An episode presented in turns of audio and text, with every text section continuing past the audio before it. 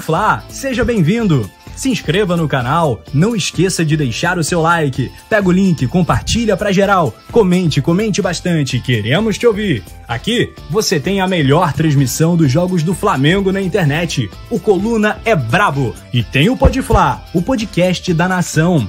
É muita resenha e um show de cobertura do maior do mundo, do jeitinho que a nação merece. Esse é o Coluna. Saudações rubro-negras. Alô, nação rubro-negra, bola rolando para mais um Pode Fla, o podcast da nação. Ao vivo aqui no Coluna do Fla, a gente conta demais com seu like, com a sua inscrição, botãozinho Deixa vermelho. o seu like! Inscrever-se. Joinha, gostei, é o like, é o tal do like, muito famoso por sinal aqui no YouTube, muito importante pra gente. Deixa o sininho ativado e a bola rola para um papo muito especial. São décadas de dedicação ao jornalismo, um grande rubro-negro e um cara que tem muito a somar, a contar de história e acrescentar também no dia a dia do nosso doente Brasil. Vamos falar muito de Flamengo, vamos falar muito de Brasil e falar muito da carreira do grande Uchoa. Bem-vindo ao Pode Falar, Marcos Uchoa. Pô, valeu, obrigado pelo convite. Pô, obrigado por estar conversando aqui num espaço tão amigo que é Flamengo, né? É isso. Você nasce Flamengo. Saudações. Uma vez É. Flamengo, sempre Flamengo. Cadê o né? manto sagrado? Eu- Até eu tenho um que me deram, o pessoal do Flamengo me deu, com o Marcos do Show atrás, mas eu não vim aí pela rua, aí eu, aí eu devia ter trazido, mas para mostrar para vocês. Mas assim, é uma coisa assim, eu, eu sou de uma época do Flamengo, gente. Eu sou de uma época do Flamengo que o Flamengo era muito ruim, a verdade é, É. essa, o Flamengo era péssimo. Década de 60, eu nasci em 58. Década de 60, o Flamengo era tosco. Realmente era, era aquela época do Fio Maravilha, que todo mundo conhece a música, mas o Fio Maravilha era maravilha pro Jorge Ben, que era o Jorge Ben ainda. Era naquela licença época. poética Era aquilo. licença poética. Ah, tá. O time era ruim, gente, era muito ruim. A coisa começa a virar, que a gente deixa de ser uma torcida pra ser um timão, assim, um timaço mesmo. Timão não, né? Um timaço, timaço. Por isso que eu vou, você viu que eu corrigi logo. Colossal, Timaço. nacional, Vai ser um timaço mesmo com o Zico, né? Quando, quando o Zico aparece ali, e a gente começa em 72, enfim, aí dali em diante o Flamengo É. vira outro Flamengo, não tem dúvida. Mesmo que a gente tenha, obviamente, momentos melhores e piores, mas a década de 60 era num nível que a gente não, nunca mais conheceu, quer dizer, de, de ter tanto tempo um time fraco. Em 50 até que foi bom, né? Não, o Dida, era o 50, Dida, era o é. ídolo Tivemos do Zico grandes, até. né? queria- É bom a gente não esquecer o Flamengo é pré-Zico não também, né? existia É. Existia, mas de 60, Dida, enfim, quando um eu aparecia, que a minha mãe e as minhas irmãs, a gente ia pro Maracanã, Aham. aquela, pô, eu me lembro de Maracanã, assim, aquela, aquele degrau da arquibancada, daquela época do pessoal que foi, que era de concreto ainda, sabe, para subir aquele degrau, pra mim era uma dificuldade, que eu era muito pequenininho, né? Hoje a coisa tem, tá, é outro estádio, né? Mas assim, mas era um, era, era, um, era um espetáculo a torcida. Realmente eu ficava fascinado com a torcida, porque em campo não tinha muita graça. não. Tal da magnética, né? Poeta Túlio, vamos pra mais uma. Vamos para mais uma boa tarde, né? O show, pô, assim, uma honra gigantesca, né? Poder dividir um espaço com você. É, a gente tava falando aqui nos bastidores, né? O, o que o show tem de, de carreira, eu tenho de. Vou fazer ainda. É, de vida, 38 anos, que eu faço daqui a dois dias. E olha, é uma honra, assim, imensa. E eu fiquei muito feliz, porque eu não sabia o seu time, né? Recentemente que saiu É, pô, o que show. você como repórter fica sem graça, né? Mas você nunca falar. escondeu o time, não. Não, nunca escondi, mas eu também nunca. Mas é melhor não você- falar, né? é, É melhor não falar, porque a verdade é que eu não, eu não cubro futebol mesmo Uhum. no, no Brasil desde 95, que foi quando eu fui para Londres. E aí depois eu só fazia seleção brasileira, Copa do Mundo, Olimpíada, etc e tal, Mundial de Clube, etc e tal, mas não fazia mais o dia a dia. Não era setorista, É, não né? era mais setorista daqui. Foram oito Copas e dez Olimpíadas. Isso, exatamente. É, então, essa vai ser a primeira. 204 Copas, É. 209 É. Olimpíadas. A última que eu assisti em casa foi 82. É. Vai ser bom agora, 40 anos depois, enfim. Mas é, eu, então esse dia a dia do, do futebol eu já não vivo já há bastante tempo. Mas em- quando eu vivia, né, não era legal você claramente se colocar como Flamengo, Sim. porque você perde um pouco a isenção. E é claro que tem torcedores de outros times também que não querem te ver como repórter Sim. torcedor, né? Embora é óbvio, né, que todo mundo é torcedor antes de ser É. repórter. Você, você vira torcedor criança, né? Então não é porque você vira repórter que você deixa de ser torcedor. Mas o que você faz como repórter, ou pelo menos os bons repórteres fazem, é separar uma coisa da outra. Querido. Muitos não conseguem. Muitos não Muitos conseguem. não Muitos conseguem. não conseguem. Ou pelo menos você tem que fazer com que a tua cara seja um, um bom teatro, né? Você está ali vibrando por dentro, mas você está com a carazinha de paisagem, como se o gol do Flamengo não fosse nada para você. Um bom exemplo é o Galvão, que é seu amigo, né? Aham. E é uma referência. A gente Sim, narra sim, os jogos sim, aqui sim, do sim, Coluna sim. do Fla. O Galvão é uma referência solar, né? Sim, pra sim, narração claro, como você é, pra claro. reportagem, etc. E o Galvão é Flamengo. Sim. O Arnaldo é Flamengo. É, o. Chino era Flamengo. O time titular ali da Era- Globo era, era- era Flamengo, né? Dos Auros também era, Mengão. Era Flamengo, era Flamengo, era todo mundo Flamengo. Mas todos muito profissionais. Sim, sim. Eu acho que não passou, gente, de verdade. O último título que eu cobri foi em 95, foi o Botafogo, né? Em cima do Santos. Era Túlio Maravilha, etc e tal. Era um time do Rio. Eu sempre torci para os times do Rio, de Aham, verdade. sim. Queria mesmo quando assim, entre um time do Rio e um time de fora. Eu time também tenho isso. E Eu não tenho tenho problema isso, de num eu canal rubro-negro falar isso. Eu sei que isso é. Até pelo Muita jeito- gente discorda, detesta, eu odeia tenho- os rivais. Eu, eu acho que é bom ter um rival forte pra você ter os grandes jogos, Não, valoriza um o próprio um Flamengo. rival forte, eu concordo, mas É. torcer por eles não. Ah, não, Não, é. assim, eu não digo assim, torcer. camisa, tal, mas É. Não Não, eu, falo- eu tô falando é. brincando, é porque assim, meu pai é vascaíno, Sim, né? aham. E, e- aí meu pai me ensinava assim quando eu era pequeno, né? Era pequeno. Quando eu era criança, mas eu falar, ah, pequeno você não cresceu, porque eu tenho 1,70m, hein, gente. É, ele fala, não, meu filho, ó, a gente tem que, que é do Rio, a gente tem que torcer, porque meu pai era obrigado a torcer pelo Flamengo, até hoje. Sim. Né? No final, Libertadores, ó, torci, ó o que você me faz, torci pro, pro Flamengo por sua causa. Mas pai é isso, é isso. Sei, sei. Aí ele falava, pô, a gente tem que torcer pros times do Rio. Aí eu fui crescendo, aí eu vi que no colégio, aí tipo assim, tinha, sei lá, Flamengo e Fluminense, eu vi que meus amiguinhos, que eram Botafogo e Vasco, torciam pro Fluminense. Eu falei, pai, olha só, tem alguma coisa errada. Porque todo mundo torce contra o Flamengo. Não vou mais torcer pros, pros outros times. Mas lógico, eu quero ver o Vasco grande, até porque valoriza mais a nossa vitória, né? É, não é só isso. Eu acho assim, tem todo um clima na cidade que é melhor. Também, Todo mundo- todo também. mundo alguém ganha, né? Sim. Quer dizer, eu, eu sou mais de uma época. É claro que hoje, gente, a gente está vivendo um momento diferente. Nós, flamenguistas, a gente pensa em Libertadores, a gente pensa em É. ganhar brasileiro. Muito difícil para um Vascaíno, ainda mais Vasco no momento, mas mesmo Botafoguense, um tricolor hoje, pensar em ganhar um Campeonato A Brasileiro. fotografia ganhar uma de hoje, o maior rival do Flamengo, É. acho que é o Palmeiras, não é? É, sem dúvida, sem dúvida. Hoje você tem. E, e- numa época do Zico ali, você tinha uns 6, 7, 8 times muito bons. né? Atlético Mineiro. Atlético Mineiro, o Grêmio, era um Grêmio. timaço, São Paulo era um timaço. Enfim, era muito mais parelho né? e mais difícil ganhar, É. portanto, do que agora. A- pela questão financeira, o Flamengo descolou de uma É. maneira, assim, aqui no Rio, que de certa maneira o que a gente vê hoje é uma torcida do Flamengo super feliz, e às vezes sacaneando, obviamente, É. os outros, e três torcidas meio ressentidas, né? E, portanto, empurrando para esse lado de torcer contra o Flamengo. Isso não era tão verdade lá atrás, não, que se torcia todo mundo contra o Flamengo. Mas foi ficando, e eu acho que é uma coisa que está aumentando nos últimos tempos por conta disso, natural. Você é um pouco, todo mundo torce pro Davi e não pro Golias, É. né? E a gente está virando um pouco Golias do- da cidade, né? Um pouco é meio inevitável. Mas eu acho que pro bom humor geral, Sim. é legal que, que os outros também tenham alguma chance. E né? não apagar a pra- história, né? Os pesos dos campeonatos cariocas, por exemplo. O Flamengo veio ultrapassar o Fluminense em títulos em Muito 2008, Nove. É, 2009. É, 2009. Quer dizer, É. então você vê, a história era enorme, né? Isso. E era muito legal. Eu acho assim, de verdade, temos, pra mim esporte é emoção. Sem Ainda mais dúvida. futebol. é Emoção, E entretenimento. a grande vantagem do futebol, até sobre outros esportes, é que você pode ver zebra em futebol de uma maneira que você não vê em vôlei, você não Sim, vê em basquete. basquete, né? Agora, você ganhar aquele jogo duro, tipo que a gente ganhou na Libertadores. Nossa. 2x1, final do jogo.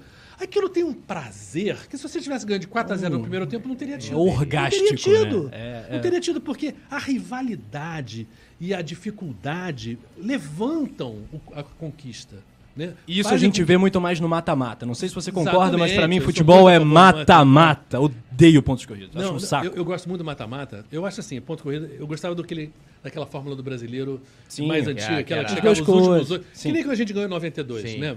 Que o Flamengo acaba em oitavo, É. o Júnior e aquela garotada, e aí vai ganhando e vai ganhando e é campeão. Por quê? Por que, que eu acho isso importante? Porque qual é, o- qual é a competição mais importante pra gente, como brasileiro? É a Copa do Mundo, né? Que é um mata-mata Claro, nas fases importantes. Tem um grupinho São ali, sete jogos, Mas o né? resto, os jogos que valem mesmo são os mata-mata. Quando você define um jogador, a qualidade de um jogador, ela existe em dois lados, né? A técnica, ele como um todo, mas existe o lado emocional. O lado Sem de quem dúvida. consegue segurar a pressão. O jogo é mental. Aquele que joga bem na hora que precisa jogar bem. E isso é mata-mata. Isso é mata-mata. Olha, a gente ponto tá no- corrido não te dá isso. Não te dá. A gente tá numa mídia independente, o show, mas a gente também tem a nossa produção que organiza um pouco, bota ordem na bagunça. Então temos uma vinheta pra jogar na tela. Produção, por favor, roda a vinheta, pode falar com o Marcos Uchoa.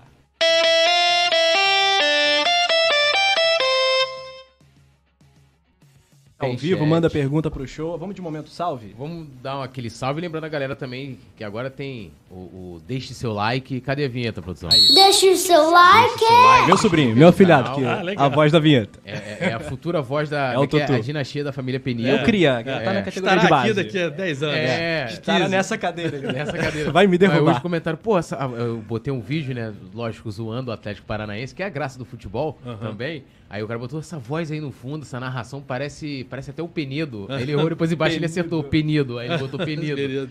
Mas eu não quis identificar, dizer que você é filho do Penido. Todo mundo tá. não, mas ó, dando aquele salve aqui pra galera, o Josival Silva é, tá aqui, o Tirso Gonzalez, que é membro do Clube do Coluna. Lembrando a galera também, que é sempre importante, é, podem mandar superchat de qualquer valor, uma pergunta, uma observação, uma dúvida. Que aí é certeza que tua mensagem vai ser lida. vai né? ser lida. Temos também o nosso clube de membros, a galera também do clube de membros é, tem- aparece em destaque aqui, vai pra tela. Também pode mandar observação, pergunta aqui, curiosidade sobre o show. é, e pode ficar à vontade. Continuando o salve aqui, ó, Jorge Luiz, o Seja Bem-vindo de Volta Malvadão, Jean Costa. Que nome? É, Irailson Barbosa, Sândalo José, Leonardo Petri, Mon- Mônaco Mendes, Elomar Pereira, tá aqui elogiando, ó. O show excelente profissional, disse Bravo. ele aqui. O Erivaldo também. Ele tá dando aqui, ó. Boa noite, boa tarde, Tigrada, nosso querido Tigre do Coluna do Fla. Tigrada. Alô, Tigrada. É, ó, eu, eu- falando, a gente tava falando dessa coisa de disparidade, né, do, do, do- do Flamengo para os outros clubes, e toda vez que o Flamengo volta, o Flamengo tava mal, ninguém tava falando sobre fair play financeiro. E agora, ó, temos que ter o fair play. Fair play. O que, que você acha sobre, sobre essa coisa de isso ser implantado no Brasil? Olha, eu acho importante porque é, o fair play financeiro, como ideia, né, como conceito, que é uma coisa que vem mais da Europa, Isso. ele limita os gastos do clube né, em relação à quantidade de dinheiro que ele tem. Por quê? Porque, de fato, tem a gente. Recentemente, a história do Cruzeiro, né? O escândalo. Né? O Cruzeiro é um timaço, uma história, um clube com uma história incrível. Né? Pô, pro Brasil, os jogadores que o Cruzeiro já representou, e o Cruzeiro foi pro fundo do poço por conta de gas- gastos, de gastos absurdos, né? O próprio Profut, né, que foi criado, né, dessa coisa de equacionar as dívidas dos clubes, teve ali, quando começou o Profut, os quatro clubes do Rio, incluindo o Flamengo, estavam entre os cinco mais endividados. Hoje o Flamengo está lá para trás. O Flamengo já pagou grande parte. Tem Eram os uma- quatro e uma o Atlético dívida- Mineiro, se não me engano. é, hoje, hoje o Atlético está em primeiro. Hoje o Atlético tá mais mundo. dívida de todo mundo, uma loucura. Você vê como é que é. O Atlético foi campeão brasileiro, tem um, um elenco fantástico, mas será que está gastando mal? Será que está gastando mais do que devia? Não sei, eu não conheço a realidade do Atlético Mineiro. É um mecenato, Mas o né, fato é do- que é estranho, né? Sim. Você tem uma dívida desse tamanho e é uma dívida de dinheiro público, porque aí não recolhe né, fundo de garantia de, de funcionário, É. não recolhe isso, não, re- não paga imposto daquilo. E aí realmente a coisa vai aumentando, vai aumentando, vai aumentando e fica uma coisa louca, porque no final das contas a conta cai para nós, né? Nós, sociedade. Sim. Quer dizer, se alguém não paga imposto, significa que o dinheiro dos outros está sendo tendo que ra- rachar o que não pagou, né? Então, os clubes brasileiros, de certa maneira, se acostumaram em grande parte. Corinthians contratando Corinthians, um Deus, monte de também, estrela. Um monte de gente. quer É. Chega uma hora que você tem que falar, gente, sabe, essa conta tem que bater. Porque o que vale pro orçamento da dona de casa, o que vale pro orçamento do pai, é a mesma coisa, sabe? Uma empresa não pode gastar dinheiro mais do que tem. Então, o fair play eu acho que é uma boa ideia. Eu acho que é- tudo que é transparente, tudo que o critério é claro, tudo que é combinado, é bom. Entendeu? Então, eu acho que isso precisa, porque o que o Flamengo está fazendo, e o Palmeiras fez também, mas eu acho que é exatamente profissionalizar no sentido de acertar. É um, um troço que começa com dois- 2013, né, com o Bandeira Isso. de Melo, que começa. O Bandeira pega o, o Flamengo mal, né? Prevendo três meses de salário. A coisa estava muito feia ali. Né, vinha da Patrícia ali, as coisas estavam realmente difíceis, era um histórico de, de problemas financeiros, e o Flamengo hoje está numa situação super confortável. É claro que ajuda ter uma torcida do tamanho da nossa. Obviamente, um time pequeno não vai ter a capacidade de alavancar patrocínios do jeito que o Flamengo alavanca, mas a- o conceito de que, pô, vamos gastar o que a gente tem, eu acho que é correto. É, e, e o que as pessoas também às vezes não entendem é que ó, o fair play financeiro, como você colocou muito bem, é em cima do que você ganha, que você tem de receita. Sim. Então, chega num, por exemplo, hoje um Atlético Mineiro, por exemplo, ele teria livre, né, uma receita muito pequena, né, para poder investir. Uhum. Aí o pessoal acha que isso limitaria o Flamengo, pelo contrário, ia beneficiar e talvez até, não sei se vocês concordam, podem até comentar, aumentaria até a disparidade. É, é- Possivelmente, possivelmente. Se você pegar a proporção de torcida, o Botafogo, por exemplo, tem de 2 a 4 milhões de torcedores ali num cálculo otimista das pesquisas. E o Flamengo beirando 40 e tantos milhões. Uhum. sim. Então é 1 para 10. É, o Flamengo é um time nacional de uma maneira que poucos são, né? Quer dizer, a gente vem de uma história mais de, de- de Rio de Janeiro capital, né? Sim. Onde você tinha a rádio como principal meio de comunicação, né? Que era um pouco isso que a gente está fazendo aqui, É. era a Sim, rádio, né? O. Penido, enfim. e, e isso ampliava. Penidão Brasil no, todo. anos 30 não era Penido Não, não, ainda. Não, não, não. Era o pai do Penido. Não era nem o Cury, nem o Amaral, pelo amor de Deus. Também não. Eu sei. Não, mas- mas, isso valeu até a década de 60. onde Sim, eu, sem dúvida. Eu ia para Maracanã com radinho. Isso era uma coisa É. muito comum. Você via o jogo ouvindo rádio. Aliás, né? só esse parênteses. O rádio sobreviveu, tá? Pra quem Não, disse que o rádio ia sobreviveu. morrer, o rádio tá aí, Não, a galera não, continua ouvindo o rádio. simplesmente não O rádio tem. tá no YouTube, tá em não tem é o lugar. peso, assim como a televisão não tem o É. peso, a gente está fazendo uma coisa o quê? Que Sem já dúvida. tira público e atenção de pessoas que estavam na televisão. E a rádio passou por esse problema também. Mas assim, essa coisa da rádio contar o que estava acontecendo no Maracanã é, para o Brasil inteiro fez com que, poxa, eu fiz reportagem para o Esporte Espetacular de uma cidade no interior do Ceará que chama Flamengo. Flamengo, né? Uma cidade incrível, todo mundo ali. Pô, interior do Ceará, assim, bem pobre mesmo, uma coisa assim louca, né? Muito, e, o- e o Flamengo tem essa penetração, essa capilaridade, né? Que outros clubes não têm. Embora eu acho que os times do Rio. é, o Vasco tem. O Vasco tem. Vasco tem. O Vasco tem. O Va- O Vasco se vê muito fora do Rio, do Rio também. Sim, sim. Fluminense e Botafogo menos. Eu acho que até. sei lá, Principalmente o Fluminense, mais localizado aqui na cidade do Rio. Aham, o Botafogo ainda É. espalha um pouco mais, eu Para acho. um pouco mais. É, é, o Botafogo teve uma fase boa, né? De garrinchas da É, vida, etc. depois Jairzinho, que ele teve momentos assim de Gerson. de, de Gerson, que ele é bem importante na história do Brasil também. Não que o Fluminense não tenha tido, eu acho que os quatro Sim, clubes sim. do Rio tiveram momentos muito bons, né? Aquela máquina tricolor ali nos anos Teve 70, a- com o a- Rivelino. que é a dupla. Enfim, era Washington Assis, Costa, Washington Casal Casal 20, 20, Casal 20. É, estava lá naquele jogo. não, não, não, não vamos mudar de assunto. Não, mas foi um momento que, como você falou, o Zico saiu do Flamengo, aí o Fluminense teve seu momento, Momento, né? claro. do- Isso é bom, porque no botequim você encarnava o cara, mas aí na semana que vem o cara te encarnava e você criava um É. clima de tolerância, digamos assim, né? Eu acho que isso a gente perdeu um pouquinho. Ao... Agora, vamos falar sério, a culpa é desses clubes, quer dizer, porque eles deles. podiam ter feito. Ninguém tem que inventar a roda. Você vê o que, que o Flamengo fez, copia e cola. Copia e cola. É claro que você não vai ter o dinheiro do Flamengo, você não tem o tamanho da torcida do Flamengo. Agora, a torcida do Vasco era para ter. Sim. O Vasco era para estar um time lá em cima, O Vasco foi amplamente ultrapassado por Corinthians, São Paulo, Palmeiras. Não havia essa distância. O Vasco não, era não, quinta não, força não. não, nunca, Nunca, nunca, no cenário nunca, brasileiro. nunca, Não nunca. era. Hoje é. É. Hoje é, Quinta, é, sexta é, ou sétima, não é, sei é, é, onde é. está o Vasco. mas- Agora, dessas coisas, você faz um trabalho bem feito. Eu sou de uma época que o São Paulo, ninguém falava. Você ia para São Paulo, É. você falava em Corinthians e Santos e Palmeiras, porque tinha muita gente de Santos por causa do Pelé. E São Paulo não era tanto assim. Aí você pega aquela década de 80, década de 90, quando o São Paulo começa a ganhar loucamente. Aí e esquece. naquele momento o São Paulo era a vanguarda de uma certa modernidade do Estrutura, futebol brasileiro, é. de estrutura. E aí era o Tele, aí Sim. bum. E aí você vê o torcedor de São Paulo explodindo. Então, esse movimento, ele é possível, porque o torcedor, ele é um consumidor diferente, né, gente? Você, você vai no restaurante, pô, adora aquele restaurante, você volta lá e ficou ruim, ficou ruim, você não volta mais. É. Mas o torcedor não é assim. O Flamengo pode estar na lama que você continua com o Flamengo. É. Então, ele é um ativo muito grande, mas a criação do torcedor, ele passa por um certo critério de vitórias. Se o time está bem, ele vai criando torcedor. A a criançada é mais vulnerável, digamos É. assim, a essa coisa da vitória. Por mais que você, pai, ali fique empurrando, mas Uhum. tem um momento ali que teu, teu filho fala, gente, não vou ser, não vou ser bangu. É, meu ser- sobrinho, do Deixe eu- Seu Like. O pai é, é. Botafogo fanático. Já perdeu. Ele já perdeu. O moleque faz Gabigol, canta Flamengo, É. dezembro de 81. É, porque é meio natural era. para a criança não querer ser zoada na escola. Quer Sim. dizer, então, então é recuperável. Quer dizer, Uhum. tanto para o Vasco quanto o Fluminense, o Botafogo, outros times também, mas se você fizer um bom trabalho, você tem chance. Vamos pegar um, um- exemplo agora recente: Bragantino. Bragantino está com uma coisa super profissa, né? Sim. Aquela Uhum. empresa lá, europeia, que comprou. O Bragantino tem resultados que o Bragantino jamais sonharia, jamais sonharia. E claro que o Bragantino nunca vai ter uma torcida enorme, porque é uma coisa pequena de uma cidade pequena. Mas um time de cidade grande sempre tem chance de aumentar seu número de torcedores. Ainda mais o Rio de Janeiro, né? Que no- além dos quatro, né? Bangu, América, todos com potencial. Sim, sim. Todos com potencial. É, é, é, é.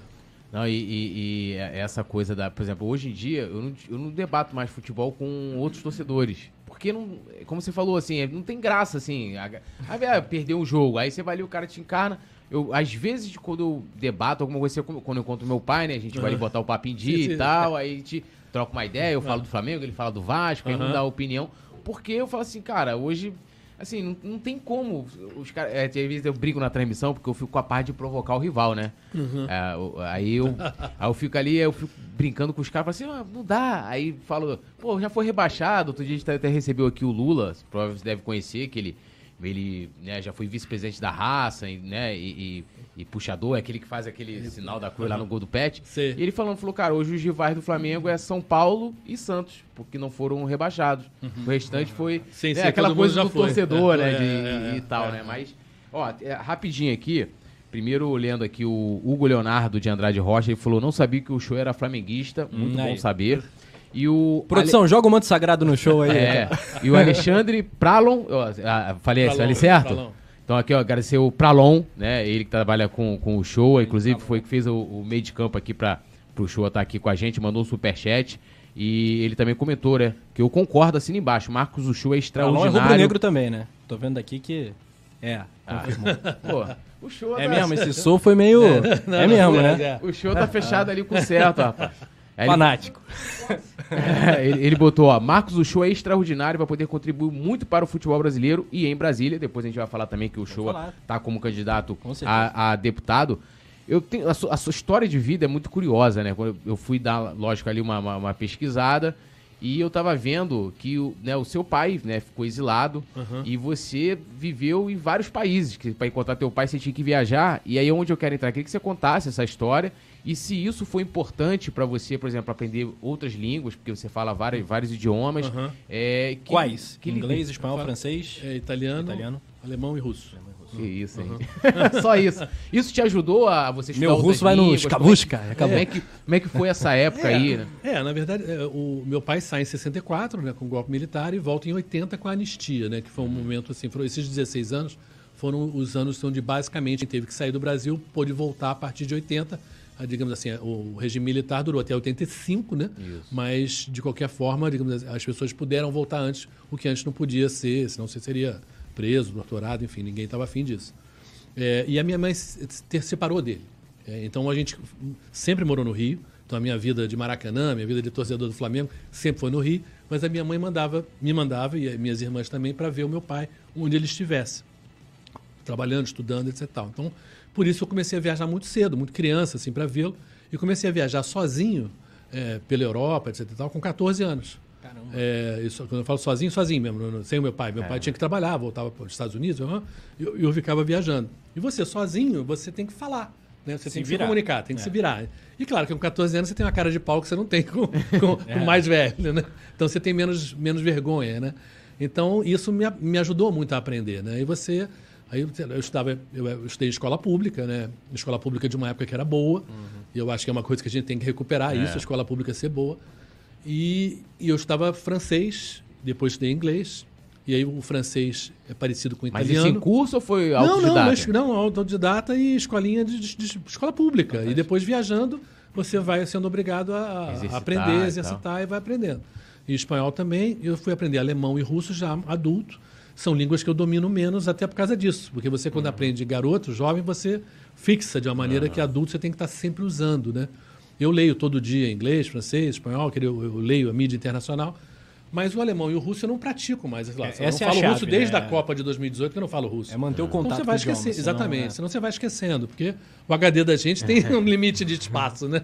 Então você tem que usar outras coisas, ler outras coisas, aprender outras coisas, enfim. Então esse teu lance de cosmopolita ali, viajante, cidadão do mundo, nasceu ali aos 14 É, anos. muito mais ou antes de ser jornalista. Eu acho que foi uma vantagem também, porque quando eu virei jornalista, né?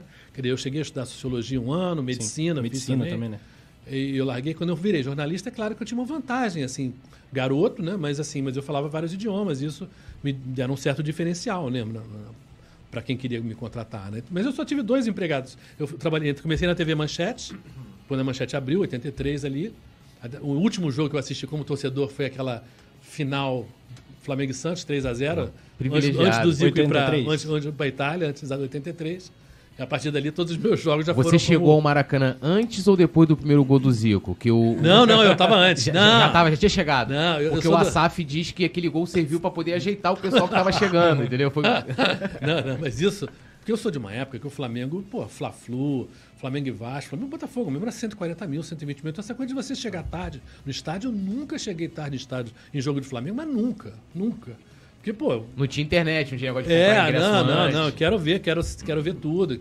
Aí, pô, eu acho a entrada em campo do time uma coisa linda, linda, linda. E é uma linda. pena que atualmente acabaram com aquilo do Maracanã. Um É, time é. no túnel, o outro É, no outro. Esse cara, protocolo chato. Eu acho muito, demais. muito, muito ruim, porque Eu também acho. é Importaram um padrão. FIFA que é chato. Não É, tem nada é. nosso, não é a nossa cultura, não é, a É. nossa raiz. Eu gostava como torcedor e depois como jornalista, eu ali em campo, vendo os times entrarem e vendo, eu falei, caramba, que emoção que deve ser para um jogador É o auge, né? Você entrar em campo com uma torcida do Flamengo. Porra, cara... eu- Não, e, e vale para as outras torcidas também, porque o espetáculo é lindo também das outras torcidas.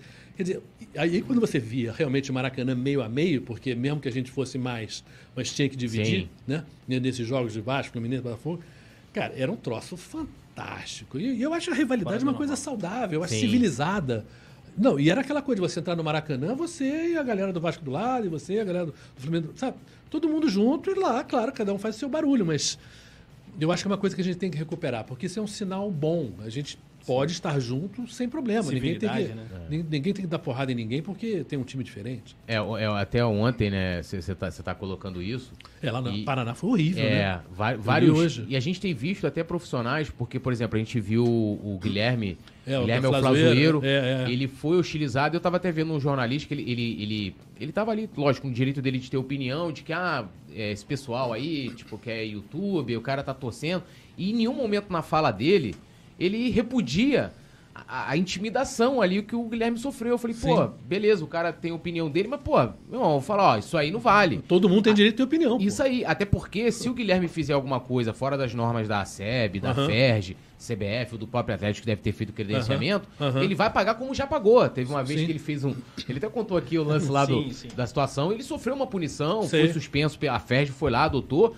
E, e as pessoas estão justificando a violência, tipo assim, ah, beleza, se o, se o cara é Vasco, né, aconteceu uma situação do torcida do Flamengo, aí o cara fala assim, não, tá beleza, tá tudo... Não, cara, tá errado. Eu, pra voltar, eu lembro, assim, eu comecei a frequentar o Maracanã nos 90, Sim. e eu ainda peguei aquela época, ia Flamengo e Vasco, dividir Maracanã. Sim. Uma das coisas mais maneiras que tem é de você olhar essa rivalidade na arquibancada, pô. Quem canta mais alto, quem faz a festa mais bonita, né? É, é, é, que- quem canta mais o tempo inteiro. E Não, a gente tá perdendo e- isso. e eu tô- Força a sua própria identidade Claro. como rubro-negro a É. ver o, o Não, outro lado. Eu né? vivi, eu tive muito amigo Vasco, muito amigo Vasco. Eu tenho, uma, tenho parte da família aqui da Tijuca, meus primos né, eram, eram vascaínos. É, enfim, então teve vezes assim de, pô, eu ver, tá lá com seis vascaínos e eu. Você vem pro Maracanã, andando, fazendo aquela zoeira toda. Cara, tu vai ficar sozinho na torcida do Flamengo? Então eu ia com, com a minha galera Pra área pra torcida do Vasco. Ah, pra torcida do Pra torcida do Vasco. Que momento. Saía gol do Flamengo, como é que é? saiu o gol do Flamengo, Gol do Mengão. olhavam pra mim e eu aqui, numa sufoco. Porra! Botava a mão na cara. E aí, e eles olhando assim, me assim, né? fuzilando. Porque era uma fase, Zico é gente. chato. Mas era uma fase danada, porque era Zico do lado da gente, bota o Roberto Dinamite do lado de lá. Cara, o Vasco era foda, sabe? Era realmente, Era. pô, tinha- não, não era mole ganhar dos caras, não. É o maior rival do Flamengo?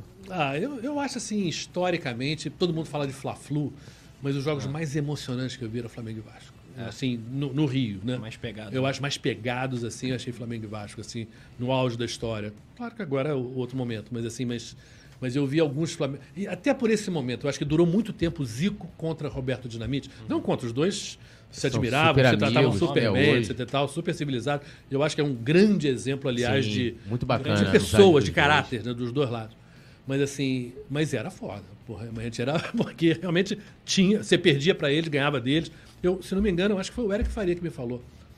Eles é empatado o número de vitórias do Flamengo e do Vasco nos jogos de Zico e Roberto, e é empatado o número de gols. Caraca. É. Os dois fizeram a mesma quantidade de gols, Impressionante. um contra o outro. Pô, você vê que, pô, claro que o Zico foi mais jogador que o Roberto, obviamente, foi mais craque que o Roberto, mas o Roberto não era mole não. Não, é- ele era impressionante. E a, e a pessoa dele, eu tive Sim. o privilégio de trabalhar com, com o Roberto Dinamite durante muito tempo e é um Sim, cara pô. ex- extraordinário. É, e, o- e o- e o- e uma vez eu vi, o- fui fazer uma matéria, né? E Aham. na retorno dele, foi quando, quando quase ele, você deve lembrar muito bem disso, quase que o Roberto Dinamite vestiu a camisa do Flamengo. Sim, sim, teve aquele. Sim, Tava sim, ali, sim, foi por pouquíssimo. Pouquíssimo, O Kleber né? tava acertando tudo, não foi? Isso. Era o Kleber Leite, eu acho. Eu Era o não sei se era o Kleber Leite. Eu não sei. Eu, Eu não sei, sei. eu Eu, não sei sei. que Eu sei foi que o Eurico perto. foi lá e tomou a frente. É, não, foi a volta de Barcelona. Quando Isso ele foi pro Barcelona e não deu certo lá, e aí ele quase que o Flamengo leva Queria ele. ver o Roberto Dinamite no Flamengo, que não seria o Nunes, seria o Roberto Dinamite. Pô, a gente ia ganhar mais. Ia ganhar ele mais. Era melhor que o, ele era melhor que o Nunes, sem dúvida. Eu acho que ele era mais Tecnicamente, né? que o Nunes. Ah, sim. Especialmente no fim de Tanto, carreira, né? pô, Ele foi os passes que ele dava pro. Romário, meu Deus do céu. E batia falta pra caceta.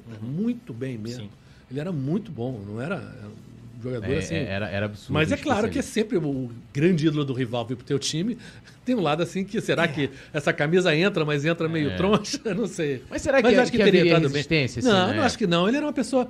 Era outro ponto. Eu acho que havia, havia mais tolerância, talvez, naquela época do que haja hoje. Eu acho que as pessoas ficaram mais agressivas do que era naquela época. E, e eu me lembro, por exemplo, que eu fui ao jogo que, o, que, o, que ele voltou de, de, de Barcelona, Contra que foi aquele contra o Corinthians, que ele faz cinco gols. É absurdo esse jogo. É um troço, esse jogo é incrível. Se você puder ver no, Google, no, no, no YouTube, é uma coisa de louco, porque era o Corinthians do Sócrates. É. O Casagrande que estava no jogo também. Eu acho que era, era, era aquele Corinthians da democracia corintiana ali. Era um timaço, não era um. E, pô, cinco gols o cara faz. Foi assim, uma volta de uma gloriosa. digamos. Mas estamos falando muito de, de um Vascaíno. É, Vamos É, falar de cara, esse Flamengo. papo tá meio esquisito? Esse papo tá meio esquisito. É. É, É, aí, ó. Daqui a pouco eu vou falar que a gente é o Colina. É. Vou- Colina do Colina. maluco. Não, É, não, não, não, não. não dá. Coluna do É. Fla. Não, mas é, É. bom falar, falar dos, dos craques Dos também. rivais é, é é é legal, legal é também. legal, gente. É, E, e acho que é- e mostra também que, gente, futebol não é guerra. Não, né? não é guerra e. E eu achei demais na, na despedida do Fred, que foi um grande momento desportivo. O. Gabigol postou uma foto abraçado com o Fred, achei gigantesco. Muito legal, muito que são legal. referências, né? Sim, sem dúvida. Aliás, uma pergunta técnica, né? Nunes ou Gabigol? Pô. Eu acho que o Gabigol joga mais bola que o Nunes. Mas o Nunes não perde gol do jeito que o o Gabigol perde. Então eu acho que se você quer ganhar o jogo, Nunes. Mas se você quiser ver um jogo, um futebol também mais bonito, o Gabigol. Aquele gol de ontem, ele É, não, pe- o Nunes não perderia. Não perderia. Atlético não Paranaense no pé da trave, é, Gabigol, Aquilo ali foi. Eu acho, que, Gabigol. eu acho que ele estava tão confiante de que essa bola já entrou. E ele que fez aquele foi mesmo gol chutar- contra o Inter na Libertadores de é, é, 2019, é, pô. Sabe o que É. eu pensei na hora? Eu falei assim, É. esse vai ser o Gabigol tá pedindo parte 2. Falei, o, Pe- o Penido, Penido vai mandar agora aqui uma. Um vai criar um bordão aqui. Eu, Eu, já. eu, eu acho, sinceramente, gente, que ele tá com um problema. Por quê? Ele tá jogando de Bruno Henrique, né? É. O Pedro virou o Gabigol em termos de posicionamento e ele tá jogando de Bruno Henrique. Ele não é o Bruno Henrique. Primeiro que ele não é tão veloz quanto o Bruno Henrique. Sim. Então isso já faz uma diferença enorme para contra-ataque. E o Gabigol não é um driblador. Né? Ele é um cara que passa, toca, faz uma tabela, faz o gol. Mas ele não é um driblador. Então quando você tira ele da área e obriga ele a correr muito, que não é a dele, ou driblar muito, que também não é a dele, ele diminui a importância dele. Eu acho que ele tá, ele tá, fica mal, digamos assim. É claro que o Pedro tá tão bem que fica difícil para um treinador tirar. "Não, Pedro, obrigado. Agora volta o Gabigol. É complicado, mas assim, eu sinto que em parte o Gabigol piorou porque ele está jogando num lugar que não é o melhor lugar para ele. Piorar que você Entendeu? fala no, no termos de. Sim, técnico, ele está fazendo né? menos gols, Finalização. ele está participando, ele está ele tá menos importante do que ele foi, Aham. já teve seu momento de muito mais importância. Agora, naquele momento, ele estava jogando lá, Sim. lá dentro, enfiado.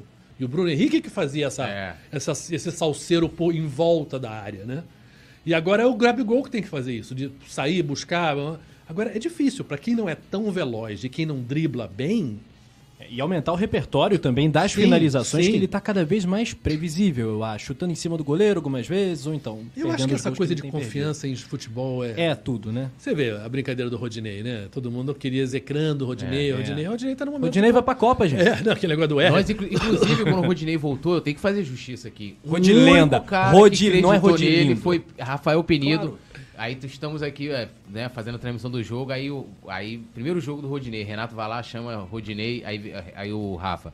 Olha, Rodinei na beira do campo, e que saudade. de- Eu olhei pra ele assim na hora. aí, cinco minutos, coitado do Rodinei. Não, agora ele tá merecendo demais, assim. É, Agora é Rodininho do Dá uma Rodileno. pichotada. Mas eu olhei, aí cinco minutos ele. Aí eu falei, e aí, mantém o que você disse? Ele, não, não mantém. Não mantém, mas não. agora voltou. Não, mas é engraçado, tinha um amigo, não sei se ele leu isso, enfim, mas, mas- mas zoou comigo. Falou, pô, que o Barcelona tava querendo levar, porque o Barcelona tem uma história de R's, né? Romário, Ronaldo, Rivaldo, agora o Rafinha e Rodinei. Rodinei, por que não? Você vê a zoeira que já tá Rodilendo. esse troço, Rodinei, é claro. Mas assim, mas você vê, confiança.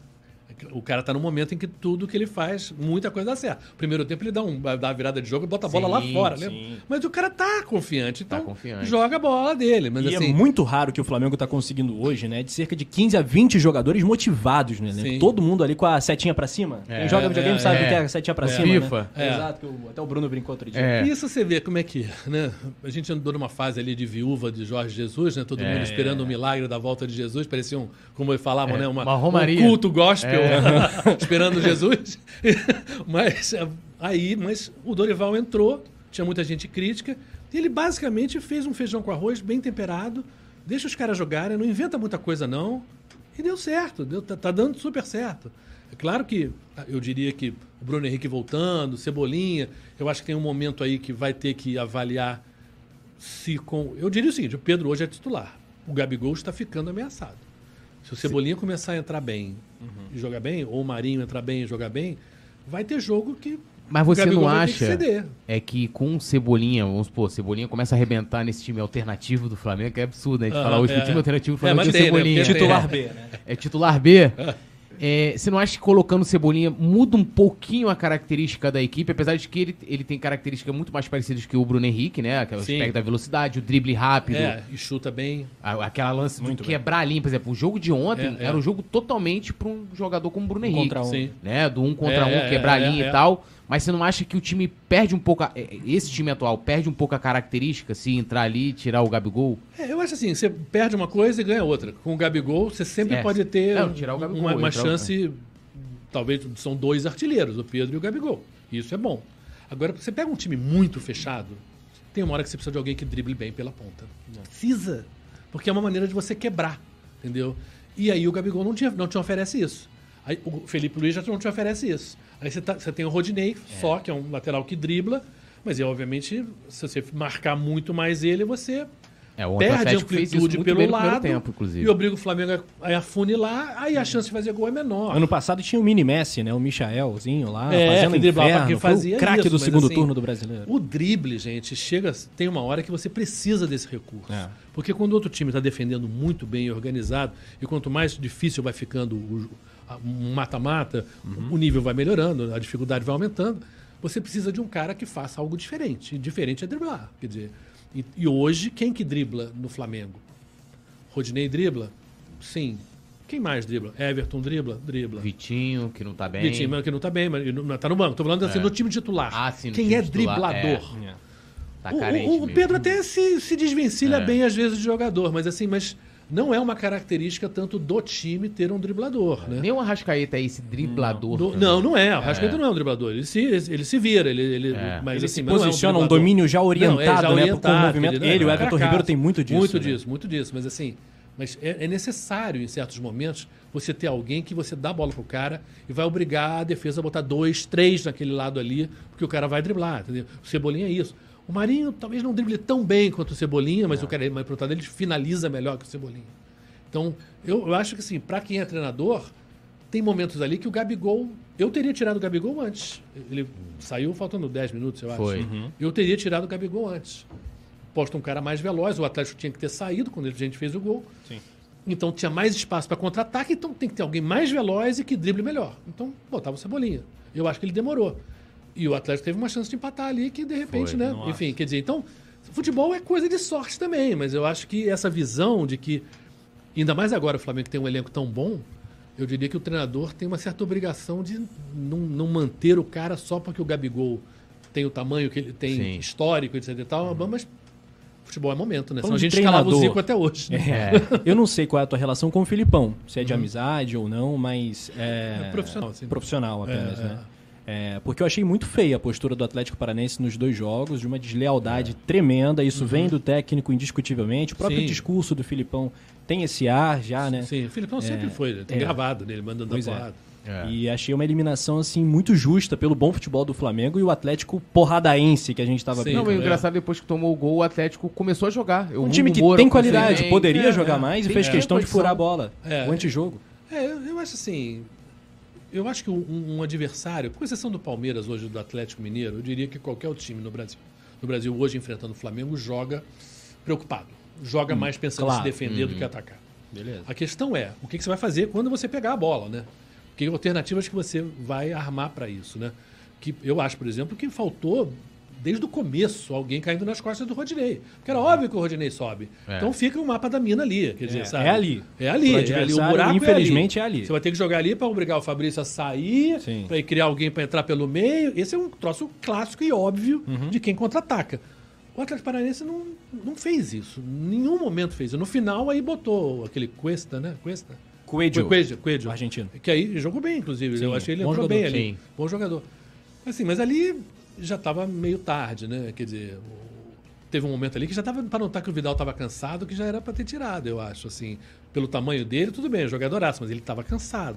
E o Atlético, e o Atlético, eu acho que faltou ali uma correria para É. Uma hora aproveitar aquele momento ali. começou a dar Ficou um espaço, buraco. Você teve uma hora que teve um buraco ali que a gente via, parecia aquela pelada de ataque contra a defesa. É. Teve momentos ali de certo buraco.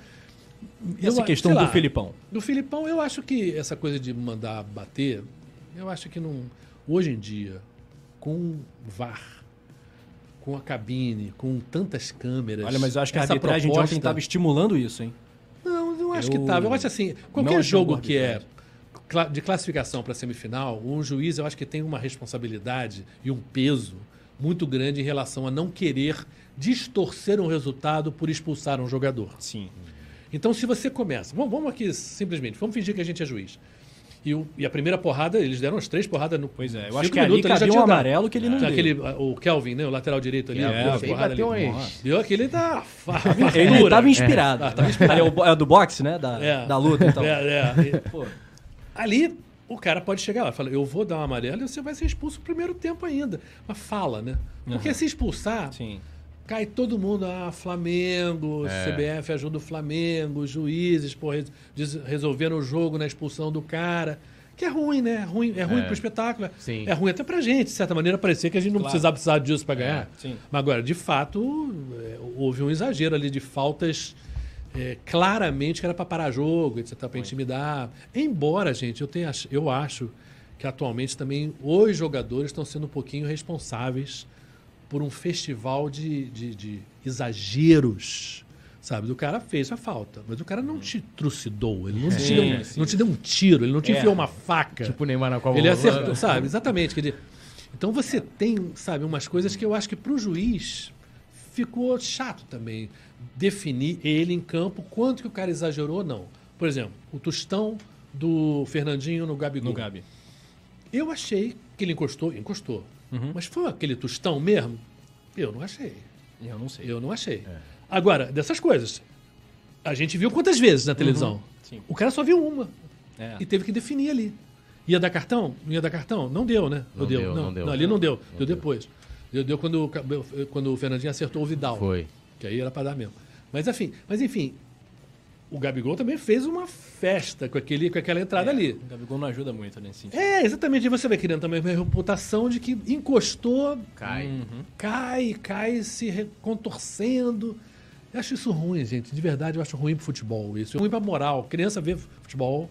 É. E criança tá aprendendo o quê? A mentir? A ser desonesta? É isso que é legal? Essa, essa mensagem que a gente quer passar como construção de sociedade? Que a mentira é legal, que a desonestidade é legal?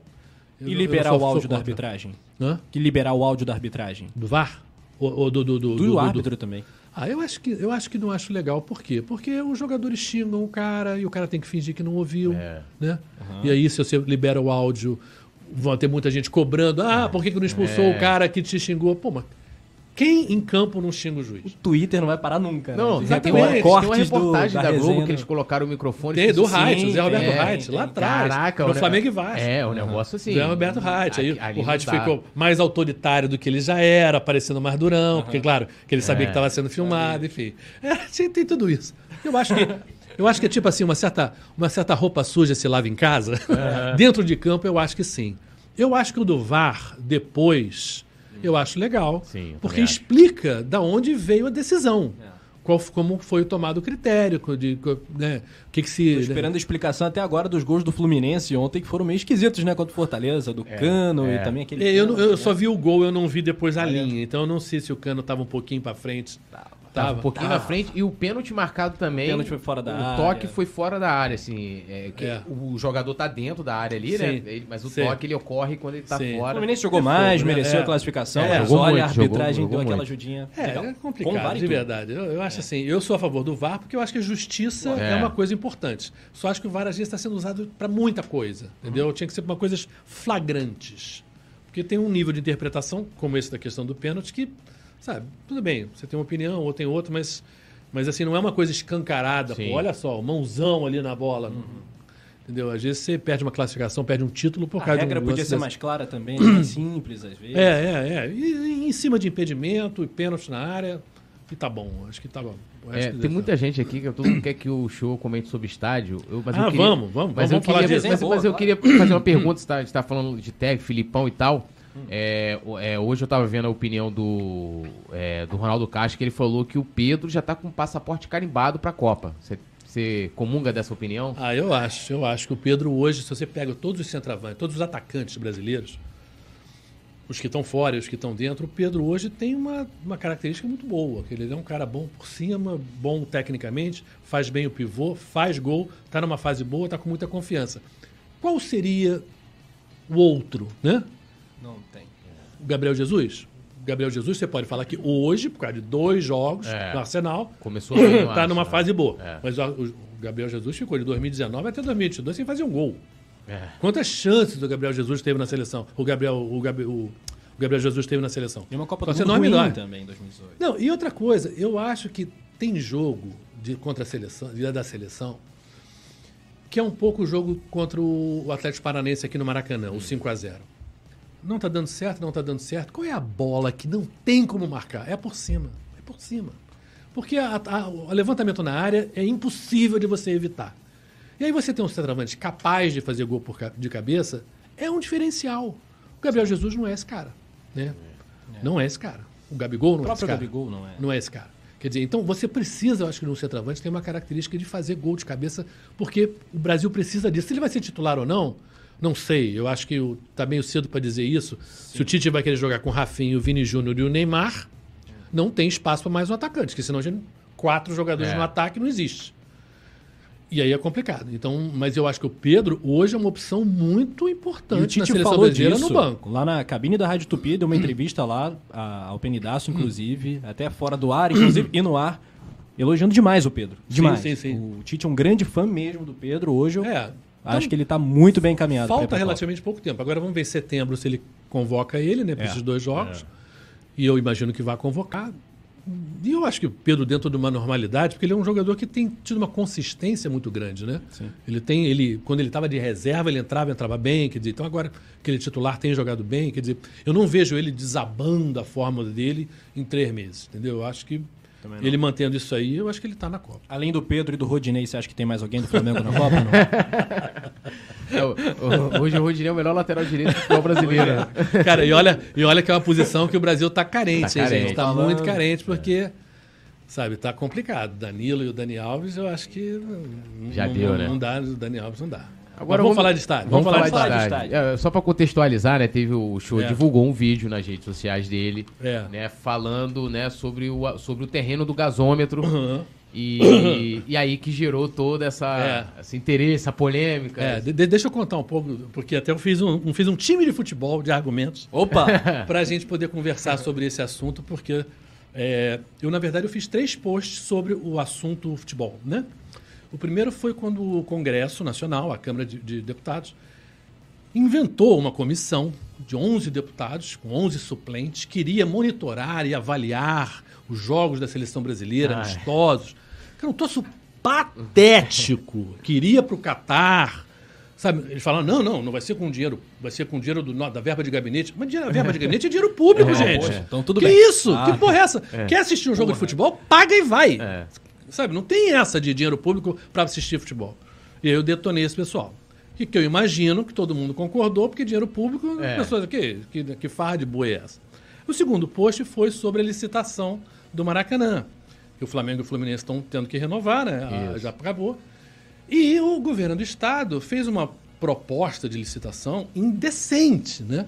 Querendo, acho que se não me engano, 10 camarotes, É. 200 ingressos, não sei quantas vagas na garagem. Não, e, e serviço de buffet. serviço de buffet. buffet. Não é aquele buffet, aquele genialzinho pequeno. Não, Não, não, não é, o, Não. não é a pipoca, não. Não é gente. pipoca. Cara, esse troço aqui é um óbvio absurdo, né? Um óbvio absurdo. Todo mundo deve concordar O que. óbvio e o lulante Sabe, do que tem que ter um camarote para autoridade, né? É. É. justo, lógico, todo Claro. estádio É. tem, isso é uma coisa. Você convida uma autoridade de um outro país para assistir, isso é normal.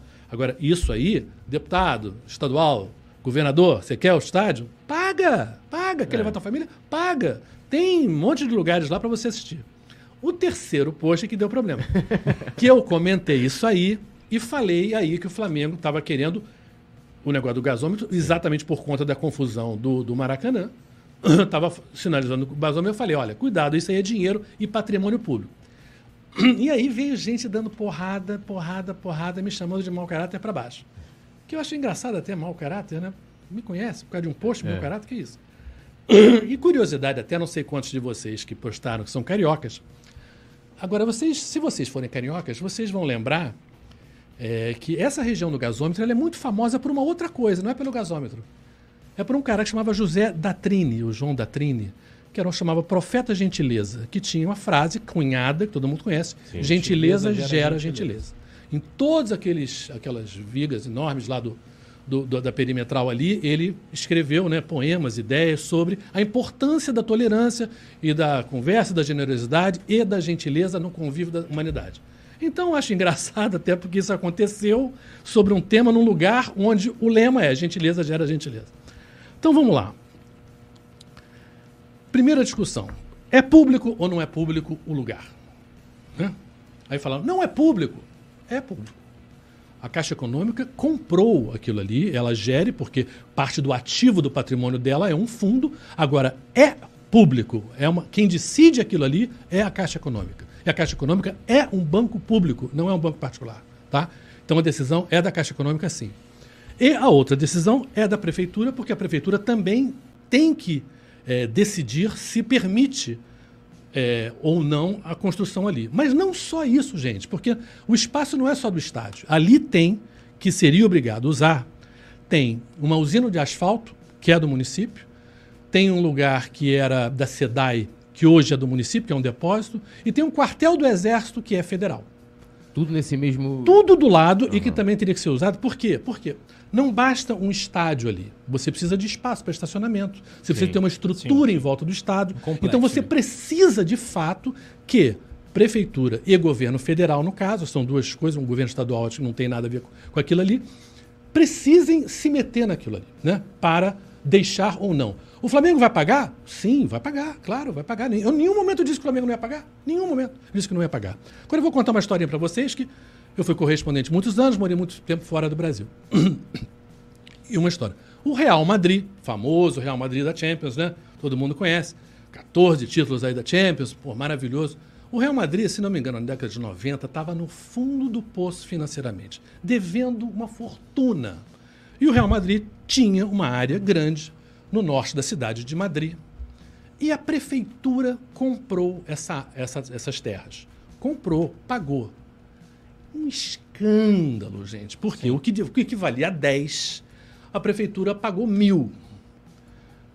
A partir desse momento, o Real Madrid, clique, virou e virou esse Real Madrid que a gente conhece agora. Essa transação financeira, quem mora na Espanha, sabe que é um enorme escândalo.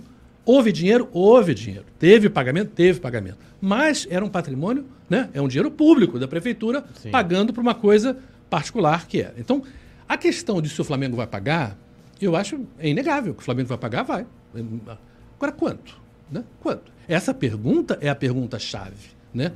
De em que medida o governo vai ceder e qual preço vai cobrar por aquilo? E se você notar aí uma segunda coisa, existe interesse político nisso aí? É claro que interessa. Olha só, nós estamos no ano de eleição e aí assim que aparece essa novidade, porque é uma coisa recente, o Bolsonaro fala: vou ajudar o Flamengo. O Bolsonaro tem interesse né, nos votos do Flamengo, dos flamenguistas? É claro, gente. Quem não tem interesse nos votos do flamenguista? Eu tenho interesse nos votos flamenguistas. Lógico que tenho. Eu sou Flamengo. Sim. E tenho interesse no Flamengo também. Agora, é claro que... Assim como o Lula, sempre que assim possível, como... capitalizou em cima do Corinthians, que Sim, é outro time de claro. Essa história é antiga. Isso é, não é novidade. A política é cheia é. disso. Eu morei 11 anos na Inglaterra. Diga-se de passagem, o Bolsonaro que nem Flamengo é, né? Ele é que nem Flamengo é. E no Rio de Janeiro é. ele tem preferência é. pelo Botafogo, Fogo, curiosamente. Sim, sim, sim, sim. Mas enfim, é claro Mas, que assim, o Flamengo tem 40 e tantos milhões. Exatamente. É... Todo mundo quer agradar Todo o político, não só o, o Bolsonaro, o Eduardo, o Eduardo Paz, Paz também. O Eduardo Paz, que é vascaíno. É. Sim, sim. Ele também tem interesse em agradar tantos eleitores como são os flamenguistas. Então, Normal. o próprio Eduardo Paz falou que vou ajudar, vou ajudar, vou ajudar. Certo. Então, gente, vamos assim, então já chegamos a dois pontos em comum. Tem interesse público? Tem. Tem patrimônio público? Tem. O público somos todos nós? Sim, mas não só os flamenguisistas, né, gente? É. A cidade tem flamenguistas, tem vascaínos, 7 milhões tricolores, né? quase 7 milhões, botafoguenses, e tem gente que não gosta de futebol, que também é, é uma substancial parte do, das Sim. pessoas que moram no Rio de Janeiro. Enfim. tem quem gosta de boxe aqui. De boxe aqui do lado. Então, é essa questão do preço, ela é fundamental, né? Aí me perguntaram assim, não, mas peraí, por que você não criticou o Corinthians, né? Por que você não criticou... Uhum. Bom, vamos falar do Corinthians. Primeiro que eu estava falando sobre uma coisa específica, gente. Eu não posso criticar tudo claro. num, num é. post de um sim, minuto, sim, sim. falar da vida, da história do Brasil. Não vou falar de Princesa Isabel, Pedro Cabral. Não, não, não dá, né, querido? Não, entendeu? Então, agora, se você vê, é, eu e, e, você fala da história do Corinthians, o estádio do Corinthians ele não foi dado para o Corinthians, tá? E o Corinthians, se você pega historicamente aquele ano 2015 ali, quando a, a conta chega, né? É. Porque chegou, uhum. o Corinthians nunca mais se aprumou.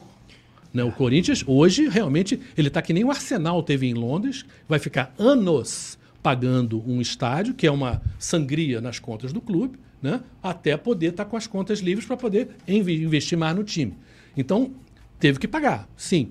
Você teve que pagar porque o Lula saiu, porque a Dilma saiu. Não, vamos entrar nesse mérito, mas o fato é o seguinte: teve que pagar. Eu espero que pague mesmo. E, que, e tem que pagar. É dinheiro que pague mesmo. Não, sim, Isso não acaba por, Porque esse dinheiro foi da Caixa Econômica Federal. A dívida é. com a Caixa Econômica Federal. Sim. Então a Caixa Econômica Federal, assim como seria, né, no caso aqui do terreno do gasômetro, também a ligação de coisas públicas com o futebol no Brasil é histórica, gente. É. A Gávea é. é uma sessão pública para que o Flamengo constru, construísse o clube ali na beira da, do terreno da Lagoa. Aliás, não só, o Jockey também, o ABB também, enfim. Mas a ligação do interesse público e dos Os políticos... CTs agora também, né? De Vasco? Também, também, também. Houve do município, que cederam espaço. Quer dizer, então, isso sempre existiu. Então, isso não é novidade. Então, agora, a, a, o que, que é o, por que, que Itaquera foi construído? Isso é que as pessoas não sabem. O Morumbi, que é o maior estádio de São Paulo, ele está dentro de um bairro rico até, um bairro rico, com muita casa. E num jogo de futebol de Copa do Mundo, ainda mais num jogo de abertura de Copa do Mundo, como seria em São Paulo, você, a FIFA e um evento do tamanho da Copa do Mundo precisa de um espaço muito maior do que só o, do, do que só o estádio. Por quê? Você tem um monte de caminhões de televisão com antenas mandando aquelas imagens para o mundo inteiro. Você tem áreas de dos patrocinadores que estão recebendo seus convidados VIPs, que fazem aquelas tendas enormes, com aqueles buffets, aquelas mordomias todas. No Morumbi, Tudo isso é exigência. O Morumbi não tinha espaço para isso. Uhum. Não tem como, não tinha como. Se você vai ao Morumbi, se você é um torcedor que já foi ao Morumbi, você vê que o Morumbi está cercado e é. não tem como expandir aquilo ali. Então, ou tirava São Paulo da Copa, ou se construía um novo estádio. Isso era uma obrigação da FIFA, uma exigência da FIFA, porque não tinha jeito. Agora, você tem como tirar São Paulo de uma Copa do Mundo no Brasil? A maior cidade do Brasil, a cidade mais rica do Brasil? Não tinha como. Então tinha que construir um estádio. Tá? Então o Itaquera foi construído nesses termos. Tá? Agora, é, quando eu falo, e falei no outro post, Brasília precisava de um estádio de 60 mil pessoas? Não, é um escândalo. Brasília não tem futebol para um estádio de 60 mil pessoas. É, 70 mil, Cuiabá, é, Rio Grande do Norte, o, até o de Recife, que foi feito um estádio novo, num lugar que ninguém Na- gosta de ir. grande- ninguém é, gosta de ir. no grande Recife, É, é. fora, inclusive, longe. São Lourenço da Mata, né? É, é, é. E, o, e o Amazonas, por exemplo, foi feito no Amazonas. E quem entende de futebol brasileiro sabe que a região norte tem um jogo. Um jogo. Remo e Paysandu. Não ser em Belém é É o um absurdo. de Belém. Não É o ter feito no. Mangueirão ao estádio da Copa do Mundo foi um absurdo, É. com todo respeito ao Manaus, que é uma cidade Não, extremamente rubro-negra, maravilhosa, Não, não, mas aí que potente. tá. Mas aí é que eu te conto a história. realmente, aí eu Por que que foi em Manaus? Eu estava em Zurique quando o- oficialmente a FIFA deu para o Brasil, a, a- cobrindo pela TV Globo. Eram 18 governadores que estavam lá. O Lula, que era presidente na época, estava lá. E a FIFA escolheu um governador para falar. Um governador para falar. Quem era? O governador do Amazonas. Por quê? Porque a FIFA queria dar uma carteirada para o mundo, preocupada com a Amazônia e com o meio Hum. Tinha que ter ambiente. a sede da então, a FIFA queria um estádio em Manaus, Manaus. e não em Belém. É essa a razão. Uhum. Tá, então, agora, que é um absurdo? É. Que se falou isso? Se falou. Agora, é claro que eu não posso falar isso que eu estou falando agora numa matéria da TV Globo. Por que, que eu não posso, gente? Pensem. A TV Globo é uma empresa, é um negócio, né? Da qual o esporte é uma parte importante do seu negócio. Então, ela gosta de Copa do Mundo, a, a- a TV Globo? É claro que gosta. Claro, mega evento, Dá né? dinheiro, é, Lógico. dá patrocinador, as pessoas querem assistir. Olimpíada, a mesma coisa. Eu fiz reportagem dizendo, por exemplo, que a Olimpíada de Montreal, que foi em 76, parou de pagar as suas dívidas em 2008. 32 anos depois. Eu fiz essa reportagem antes da Olimpíada daqui. Mais ou menos sinalizando: olha, esse negócio de Olimpíada é complicado, isso vai dar merda. Mas é claro que eu não podia na TV Globo ficar declarando que é uma roubada ter uma Olimpíada numa cidade como a nossa. E que foi, financeiramente foi. Obras foram feitas? Sim, foram feitas, claro. Mas a que preço, gente? Pensa o seguinte, você tem que fazer uma obra na tua casa. Beleza. Você vai, você separa uma graninha do teu salário todo mês, você vai botando ali e vai fazendo. Agora, se você tiver que ter essa obra pronta mês seguinte, o pedreiro chega e fala para você, olha, vai custar tanto, eu tenho que contratar mais não sei quem. Começa a te obrigar a pagar mais caro do que você gostaria. Isso é Olimpíada, historicamente, em qualquer cidade. Isso valeu para o Rio, como valeu para Pequim, como valeu para Sydney, valeu para Seul, valeu para todas. Então, essa obra fica muito mais cara do que deveria ser. E isso o que, que é? Isso é dinheiro público. Tá? Então, e- existe de fato esse problema. Agora, é, vamos aqui. É, É, se pensar- comparar o legado do Rio com Barcelona, Londres, é realmente algo deprimente, Não, uma agora- pena, agora- porque o potencial que a cidade do Rio tem, que o Brasil Sim, possui. sim, gente, sim, não, não. O legado existe, Sim. houve melhorias, mas Sim, não, mas pensa infelizmente... bem, aquele Parque Olímpico está É. abandonado, gente. Está sub, sub, subutilizado. Claro que existe alguma coisa lá, mas é subutilizado. Mas isso não é um problema carioca, não é um problema do Rio. Eu morei 11 anos em Londres. As pessoas falam, não, mas tá lá o Wembley, os, os times de- da Inglaterra, tem, cada um tem o seu estádio. Sim, o Wembley. E aí eu, eu quero trazer a falar isso, porque isso tem a ver com o Maracanã e tem a ver com o assunto do gasômetro. O que, que é o Wembley, gente? O Wembley é um estádio histórico, tá? Desde os romanos, que fizeram o Coliseu de Roma, do El Gem na Tunísia, que eu fiz uma série Retratos de uma Guerra Sem Fim, que tem lá o Coliseu, que é lindo. Até o começo do século XX, que a humanidade não fazia, dos romanos até o século XX, não se fazia um estádio do tamanho de Wembley Sim. tá? Wembley, enorme. Eu fiz o Wembley antigo. O Wembley tinha corrida de cachorro em volta. Então, eh, na pista. Porque era um conceito de estádio diferente do conceito de estádio atual. Então é claro que o Wembley teve que ser destruído e feito novo, porque não tinha mais sentido aquele estádio do jeito que ele era, era velho demais. O Wembley custou 745, se não me engano, em torno de li- milhões de libras. Teve uma incompetência aquilo ali. Libras, estou falando, é, ali é 6,5 para 1 real. Estão falando de 3, Três bom, bi. bilhões e tal. Uma coisa de louco. Eles atrasaram porque eles, eles esqueceram que tinha que passar cabo de televisão para transmissão. Atrasou mais um ano, mas de uma incompetência enorme. O Wembley, gente, o Wembley é um estádio usado para finais. É um estádio subutilizado porque exatamente os times de futebol da Inglaterra têm estádios. Quem não tinha em Londres, o West Ham tinha um estádiozinho de merda, fizeram um estádio olímpico Mesma coisa da gente com o Engenhão. Por quê? Numa Olimpíada você precisa de pista de atletismo. Na Olimpíada é sensacional. Só que quem assiste é a Olimpíada. futebol, é. Quem, quem assiste atletismo o tempo todo? Ninguém. Então chega na hora do futebol, aquela pista atrapalha. O Botafogo está querendo tirar a pista, né? Como o contribuinte de Londres teve que pagar uma fortuna para adaptar o estádio para dar para o West Ham. West Ham. Dinheiro público. Então, falo o seguinte: quem mora em Londres paga uma fortuna para manter o estádio de Wembley e para manter o estádio do, do, do, do Olímpico, que é do West Ham. Tem que pagar fortuna. Eu fui correspondente quatro anos em Paris. Pega o Stade de France, que foi o estádio feito para a Copa de 98, da final da Copa, aquela fadada que a gente perdeu de 3 a 0 Aquele estádio, porque o PSG não quer jogar lá, e é o time de Paris, é subutilizado.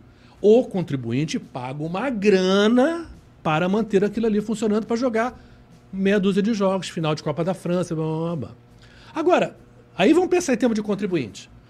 contribuinte nós todos, é dinheiro nosso. O Flamengo sai e tem um estádio. O que, que acontece com o Maracanã? O que, que acontece com o Maracanã? O Fluminense tem condição de segurar o Maracanã sozinho? Eu acho que não tem. Acho É, que não. eu acho que não. Uma parceria com o Vasco, talvez? Não sei. Mas tô falando o seguinte, mas de uma maneira, se você pensar em termos de. Vamos fingir que você é prefeito, você. ah, É muito chato o Flamengo não jogar mais no Maracanã. É muito ruim, porque é um desperdício muito grande de um estádio que já existe, que tem uma história linda, etc e tal, e que foi reformado três vezes, pro PAN, pra Copa e pra Olimpíada. Jogar fora esse patrimônio porque o Flamengo quer não sei o quê. Eu, enfim, é ruim. Só colocar aqui no, no papo as aspas do presidente Rodolfo Landim, claro, no momento de descontração entre torcedores, ele disse que era a favor de um estádio para mais de 100 mil Hum. Sim, pessoas e que sim. o Maracanã seria para jogo, pequeno, pequeno, pequeno. Jogo eu pequeno. Eu vi, eu vi, legal. O que você comenta em cima dessa É. fala? Você acha que o Flamengo teria capacidade de ter um estádio para mais de 100 mil torcedores? Eu acho que tem muito Como jogo no- torcedor, só como Sim, sim, torcedor, eu torcedor, digo sim. que sim, e que seria Sim. o máximo e que eu adoraria ter o estádio Sim. do Flamengo. Eu acho o seguinte: qual é o estádio que eu vi lotar enorme? Né? O maior estádio da Europa é o Camp Nou, do Barcelona. Sim. Que é quase 100 mil. 90 e poucos 98 mil, uma É, coisa assim. é um absurdo. eles querem aumentar. Vai o Barcelona incrível, enche, né? enche. O Barcelona enche praticamente. Agora não, mas na época do Messi, ah, enchia todo jogo, enchia todo jogo. Como? Como? Barcelona, depois da Olimpíada de Barcelona, por causa de companhias aéreas low cost, dizer, baratinhas, virou. A Barcelona explodiu como destino turístico. Porque tem praia, tem cultura, tem comida boa, tem tudo, e tem o time do Barcelona. Virou um hub, né? Então, a quantidade de turista. Vê um jogo de Champions, gente. A quantidade de japonesinho, chinês tirando foto de que vai em jogo do Barcelona é enorme. Não é o nosso caso no Flamengo. Então, a quantidade de. Eu tenho certeza que para ver um jogo de semifinal de Copa do Brasil, a gente lotaria. Mas eu não tenho certeza que para ver Flamengo e Atlético Guaianense a gente ia lotar sistematicamente, não. E aí, tecnicamente, um estádio de 100 mil, ele tem que. ele custa muito perto a grana dele para você abrir. Você precisa de se vai encher ou se não vai encher. Porque as luzes você tem que acender todas elas, você tem que botar a quantidade de pessoas para cuidar de tudo. É, é- muito um parecido. cadeira, o né, custo é muito alto, sempre. A média do Flamengo. a- Que o Flamengo tem torcida para encher um estádio de 100 mil? Tem. Mas todo jogo? Eu acho complicado. Eu acho que o Maracanã, os 70 mil do Maracanã hoje, eu acho que representam bem um- um- uma realidade. média, uma média da realidade do futebol brasileiro. Aí você pega, por exemplo, o que é a situação? A situação do Rio de Janeiro é muito parecida com a situação da Itália. Tá?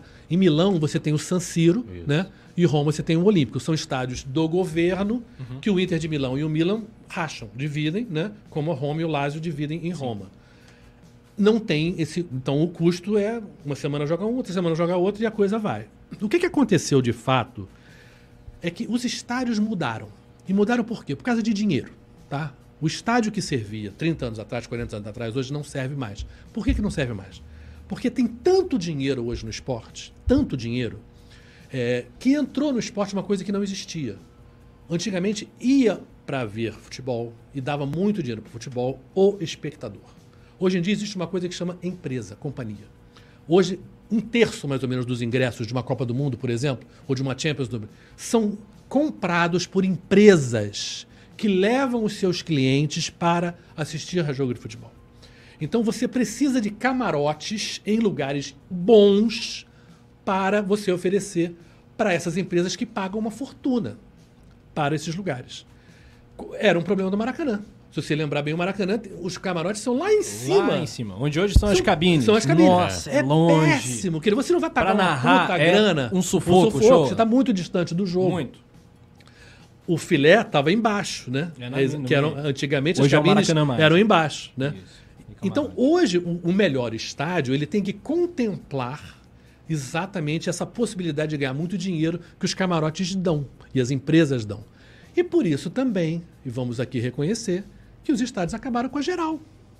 Porque hoje dá tanto dinheiro que você fala não. E o Flamengo mesmo falou outro dia, não, não vale a pena botar um ingresso muito barato, porque realmente... Então, o povão, aquela imagem clássica de- do, do pessoal saindo do, trem, trem, indo para o Maracanã... Isso meio que acabou, porque o ingresso está muito caro, o salário mínimo está muito baixo, a gente está muito pobre, o país está muito pobre, o torcedor flamenguista está muito pobre, porque a gente tem muita gente pobre flamenguista que não tem condição. E se a gente tem um estádio cada vez mais sofisticado, esse ingresso estará cada vez mais caro para, inclusive, pagar a dívida. Tá, porque esse eu estádio posso- não precisa ser É, é, sofisticado. eu- eu- não, não, não, mas o estádio, para ganhar dinheiro, ele tem que ser sofisticado no sentido de que tem, ele tem que contemplar Sim. camarotes e você tem que Isso é completar. caro de o é caro. e você tem que pagar a dívida, né? O Não, que o é. Corinthians está tendo que fazer, o Arsenal tendo que fazer, de algum momento você tem que. Você não vai. O Flamengo não vai chegar e dar pum, um bilhão. Isso não existe. Você tem que É. escalonar isso com um banco, provavelmente a Caixa Econômica, que é pública, em suaves prestações, para que você vá pagando e isso vai tirando do teu orçamento mensal para você gerir outras coisas. Então, durante um tempo que você paga o estádio, você está usando menos dinheiro para usar o estádio. Que o estádio vai render dinheiro? Vai render dinheiro. Não, tô- uma- não tem tenho uma- dúvida eu- que o estádio renderia dinheiro para um Flamengo. Eu queria fazer uma parte, porque assim, às vezes, eu sempre, eu sempre falo isso nos nossos resenhas, que essas coisas que você está colocando, tipo, ó, qual é o plano de negócios, é, como é que eles veem a ocupação do estádio, né? Porque uma coisa é você ter um Flamengo e Atlético Mineiro numas quartas de final de Libertadores, Claro. de é, Copa do Brasil. Sim. Você pode botar ingresso para 500 reais, vai ter demanda, Uhum. né? Agora, outra coisa é um Flamengo e Cuiabá, é sábado, às quatro da Sim, tarde tarde, é. né? E, e uma coisa também que assim, muita gente olha hoje o Flamengo que é, tem uma receita bilionária, mas o Flamengo hoje não pode pegar simplesmente e falar assim, olha, é, vou comprar aqui um terreno, você tem a construção, eu sei que, lógico, ah, o Flamengo tem como conseguir parceiros, outros, Tem, lógico, claro mas assim, tem. olha só a situação, a gente tá final do ano, a gente tá no ano eleitoral, é, o Flamengo vai ter um custo ali, né? Já a presidente da Caixa deixou claro que não vai ser algo que, né, vai ser de graça. Aí vai ter que pagar. Eu não tô vendo ninguém, não vi nenhuma matéria, eu também não tô apurando, não tô vendo ninguém apurar nada de que, olha, o Flamengo já tá conversando com empresas ali, ó, parcerias pra poder já dar o aporte lá pro, Aham. pelo gasômetro. Uhum. Depois tem a construção. Aí, ao mesmo tempo, é, o Flamengo também quer gerir o Maracanã, porque teria que gerir, porque não vai jogar Vai onde? demorar uns anos ali. Aí até, você é tem, ó, Dois gastos. gasto do terreno, gasto da construção, manutenção do Maracanã, fora que agora o edital também, você ainda tem que pagar algo mensalmente ao governo do estádio, além da manutenção que hoje é 2 milhões de reais. Uhum. Onde, onde essa conta fecha? E eu não vejo ninguém detalhar muito isso. É. Né, eu eu acho clara. que tem duas coisas importantes a gente conversar, gente. Querer. A primeira coisa é a seguinte: o Flamengo é um time enorme, é, com um potencial enorme, que está sendo já exercido em parte. Pode melhorar? Pode melhorar, tem condição de melhorar. Agora, nós moramos num país pobre, num continente pobre. Tá? Então, nós não estamos disputando Champions. A gente não alavanca o dinheiro que uma Champions alavanca. Porque a nossa economia não tem o tamanho de uma economia europeia. E nós trabalhamos em real, a gente não trabalha em euro. Tá? Então, dito isso, se você pega a- o- a- o futebol argentino, ou futebol uruguaio, ou futebol, enfim, his- historicamente tinham mais condições, eles estão mais pobres, bem mais pobres que a gente. sim. Bem mais pobres. Então, a gente não tem condição. A nossa Libertadores nunca será como a Champions para ganhar dinheiro. Então, o Flamengo tem um limite também. E o limite, esse limite também é interessante que o limite seja pensado em termos de que não adianta só o Flamengo subir e o resto ficar lá atrás. Porque senão a competitividade e a bolo graça do esporte diminui. Quer dizer, o Flamengo, sei lá, se o Flamengo vira um Bayern, né, que ganha 10 campeonatos seguidos, pode até ser legal pra gente, estou falando, mas assim, mas a gente não tá na Alemanha. E chega uma hora que perde a graça de ficar, ser, ser campeão todo ano e não ter competição, etc e tal, eu acho. A outra questão que eu acho assim importante nessa questão da grana é que muito se fala, é, por exemplo, da questão da localização, né, que eu acho que é que se fala, não, é ótimo ali, é ótimo, realmente. Se você pensar em termos da localização, tecnicamente, ela parece ótima, né? Sim. Ela é na chegada da ponte Rio-Niterói, do lado da rodoviária, na saída da, da, da, da, da, da- da Avenida Brasil, da entrada na Avenida Brasil. Agora, é exatamente isso que torna ela péssima, péssima, para a cidade. Pensa bem, gente. Um estádio de 100 mil, que não seja 100 mil, que seja 80 mil, num jogo de futebol, não são primeiro que só 80 mil. Tem as pessoas que trabalham, tem um entorno, tem um vendedor, tem um ambulante, tem o, o cara que estaciona errado. É exatamente na entrada da cidade. Quer dizer, para quem está vindo de Niterói, para quem está indo, saindo pela Avenida Brasil, para o ônibus que está chegando de outro estado, ele vai estar numa zoeira danada por causa do jogo do Flamengo. Mas você não acha que seria o momento, talvez, de. é, é, de, assim, construindo o estádio ali, se isso de fato for pra frente, Uhum. não seria o momento, talvez, de tanto de revitalizar aquela área que é meio morta. Não, a área E tem que também ser revitalizada. de mobilidade sim, também? Sim, o problema é o seguinte: eles estão pensando, tão, vão fazer um terminal, né, de, Uhum. para juntar o BRT que vai chegar ali com o VLT. Só que ainda assim, um jogo de futebol numa quarta-feira à noite, pensa bem, o jogo é 8 e meia, 9 horas da noite, dizer, o cara sai do trabalho e vai para lá. A polícia tem que fechar aquilo ali, como já fecha pro Maracanã, parte das Já é caótico no Já Maracanã. é caótico no Já Maracanã. é caótico demais. Tijuca, grande Tijuca toda. Não é desnecessário. Não é desnecessário. Não é. É necessário sim, em termos de mobilidade, de chegada, de segurança. É necessário sim. Agora imagina como tem vira e mexe aquela porradaria de entrada Sim. em Gramado. Invasão. Agora imagina na entrada da cidade. É onde se entra no Rio de Janeiro é por ali. Agora onde que você passa pela ponte é por ali. Então É. aquilo, aquela, aquele lugar ali é péssimo porque você trava a cidade durante horas numa confusão. Numa, numa confusão, num, num jogo normal, lotado do Flamengo. Você fecha aque- aquele gar, é um gargalo, é, é a subida pro, pro, pro Rebouças. Você passa por ali. Então, tudo tá naquela. Então, o Maracanã é maravilhoso porque o Maracanã ele está muito bem situado, mas ele não está na entrada da cidade. E o Maracanã já tem metrô, o Maracanã já tem trem, e o Maracanã tem em volta dele um, um bairro Nisso, o de é moradores. é incomparável. A Tijuca, você mora onde a gente está agora, você vai andando pro Maracanã. É, então você tem uma quantidade de gente, ah, eu vou deixar na casa, o meu carro na casa do meu primo e vou andando. No gasômetro não é assim, porque não tem nada em volta do gasômetro. Então a ideia de revitalizar uma área é muito boa, mas você tem maneiras e maneiras de fazer revitalizar uma área, entendeu? E, o- e um estádio de futebol, naquele momento, e- naquele lugar, ele provoca, pode provocar, provocaria realmente um caos. Imagina, a gente jogar agora, sei lá, semifinal de Copa do Brasil. Um Flamengo e São Paulo, que é provável que o São Paulo, né, imagina, Logo vai mais, passar logo mais aí, passar, é. tem mais chance. Sabe, Flamengo e São Paulo, sabe? Vai qu- quantas horas aquela região ali vai ficar travada? Quantos São Paulinos vão chegar na rodoviária? É, daí, daí teve gente que postou pra mim, não, é perfeito porque é perto do Santos Dumont. Gente, Santos Dumont, quantas pessoas vêm de avião pra assistir o jogo do Flamengo? Gente, fala sério, né? Não, aí não dá, né? Aí aí vocês estão de sacanagem. Sabe, sabe, não dá. quer dizer, Basicamente, quem vai ao jogo do Flamengo mora no Rio ou mora perto do Rio, né? Ou tá na, É. né, na, na Baixada, etc e tal. E aí, pô, o trem é maravilhoso, o metrô é maravilhoso, o Maracanã tem em volta já uma estrutura pronta. Então, se- eu, eu sou contra porque eu acho que para a cidade, né, o Maracanã atende. Que a gente, o Rio de Janeiro tem um monte de problemas, gente, um monte de coisa que a gente pode conversar, que a gente pode melhorar no Rio de Janeiro. Falta de estádio não é um deles. A gente tem dois estádios, né, feitos, Maracanã e o Engenhão. E a gente tem que fazer. O que eu acho de verdade, só para encerrar o assunto, dizer, senão a gente só vai falar disso. Mas enfim, eu acho que na verdade o Flamengo está blefando. Essa licitação do governo do estado é tão absurda, é tão escrota no sentido do que, que ele está exigindo, Sim. que o Landinho eu acho que mandou muito bem. Falou assim: então vou, vou construir meu estádio para baixar o preço para o pessoal cair na real. E faz uma proposta decente. Entendeu? E essa proposta decente eu acho que tem que vir também pela pressão nossa. Nossa de sociedade, Aham. nossa de torcedores, dizendo, pô, não, vamos ficar com o Maracanã, mas peraí que pagar isso aí não tem sentido, entendeu? O custo do Maracanã existe, existe. A gente vai pagar sim, mas é como se fosse um aluguel. Muitas vezes é mais jogo você ficar pagando aluguel do que Sim. você gastar um, empenhar um dinheirão para comprar uma coisa que depois foi um ativo que fica parado, né? É, tá ali. Então, eu, eu acho que o Maracanã já deu muitas alegrias para nós e, e eu acho que vai continuar a dar. E eu não acho legal que o Maracanã se transforme num elefante branco.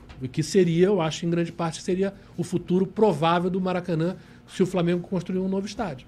Então- eu então- acho que para a cidade, o Maracanã não servir para nada, eu acho ruim. É, então, ou seja, você é a favor, na verdade, que o Flamengo continue no Maracanã. Sim, eu acho que, porra, o Maracanã, eu acho que o Maracanã serve pra gente muito bem, muito bem. Pode ser, eu acho que a negociação, ela pode, claro, e deve, né, ser feita, e eu acho que o governo do estado tem interesse, estou falando aí como representante de- da sociedade como um todo, em utilizar o Maracanã sempre, como um engenhão também. Sim. Quer dizer, se o contrato do Botafogo está mal feito, não sei, falando, mas assim, mas o, o- o fato é que os estádios que são públicos e que já estão feitos, é uma riqueza do país que esse dinheiro já foi gasto, vamos aproveitá-lo, em vez de fazer coisas novas. Olha só o que vai acontecer com o Mineirão. Sim. Vai o virar. Atlético está fazendo um estádio. O Mineirão vai virar um elefante branco. Mas um, sabe, tinha que ter sido negociado um pouco antes para o Atlético. Mineiro, Atlético, o que, que você quer? Cruzeiro, o que, que você quer? Vamos sentar aqui, sabe? Aí, aí pessoas falam, não, mas o gramado. Gente, com- cuidar bem de um gramado custa infinitamente menos do que construir um estádio, gente. Sim. Não, não há comparação. Vamos trocar um gramado a cada três meses? Vamos. É mais barato do que construir um estádio. Não, e tem algumas coisas assim, é- é, o assunto é tão complexo, né? Por exemplo, você está colocando aqui várias coisas, eu tô aqui, né, é- é- é- é, viajando em várias situações, e eu sempre falo isso, que as pessoas acham, o pessoal fala assim, ah, vamos construir um estádio para 100 mil, o pessoal tá achando que vão construir um cimentão, tipo o, o- aquele o Monumental U. Sim, sim. Não, o Monumental U é maravilhoso, né? Ele é um estádio ali, da 80 mil arquibancada ali e tal. É, que o gramado. Provavelmente a empresa que vai- construir o gramado é o mesmo que dá dá no Maracanã. Que já é parceira do Flamengo, Sim. do Fluminense, não sei o quê. Então, assim, as coisas não são tão fáceis quanto as pessoas acham. Eu, assim, é, é, é, dando rapidamente minha opinião pessoal. Se fosse há dois meses e perguntasse tudo, você. Estádio próprio Maracanã. Eu ia falar pra você, ó, Maracanã, tranquilamente. É, por tudo isso que você colocou, questão de dinheiro, tempo, né, uma série de situações e tudo que também envolve. pô, cara, vamos lá. Só do Flamengo tem que fazer um estudo. Vamos, sei lá, vamos pegar aqui, sei lá, cal, sei lá, pegar ali o estudo, o impacto no trânsito, pra, a, a, parte- a parte arquitetônica. Só isso é uma grana. Tipo, ó, quero construir um, estu, um estudo, só isso já é um dinheiro. Mas e é não é só o estádio, né? só quero lembrar o seguinte: provavelmente naquela região seria necessário edifícios garagem. Sim. Porque um estádio moderno, um estádio daquela, daquela região ali, tem muita gente que vai de carro. E vai de carro. E não tem É. lugar que não seja através de edifício garagem. Então você tem esses estádios nos Estados Unidos que tem esse edifício garagem do lado e que você sai em passarelas direto para dentro do estádio. É muito legal. É. Mas isso custa muito, Muito dinheiro. dinheiro. Então não é só o estádio, não. É. Não, e tem toda essa preocupação, sendo que quando eu olhei aquele. é, por exemplo, esse edital, pelo menos o atual, ele não dá autonomia, por exemplo, Flamengo e Fluminense não vão ter a mesma autonomia, por exemplo, que o Botafogo tem. O Botafogo chegou, o Flamengo ofereceu, olha, quero é, alugar. Ele falou, não, não vou alugar. Motivo, não vou nem entrar em debate. Eles têm essa autonomia de chegar aí e, não, não quero.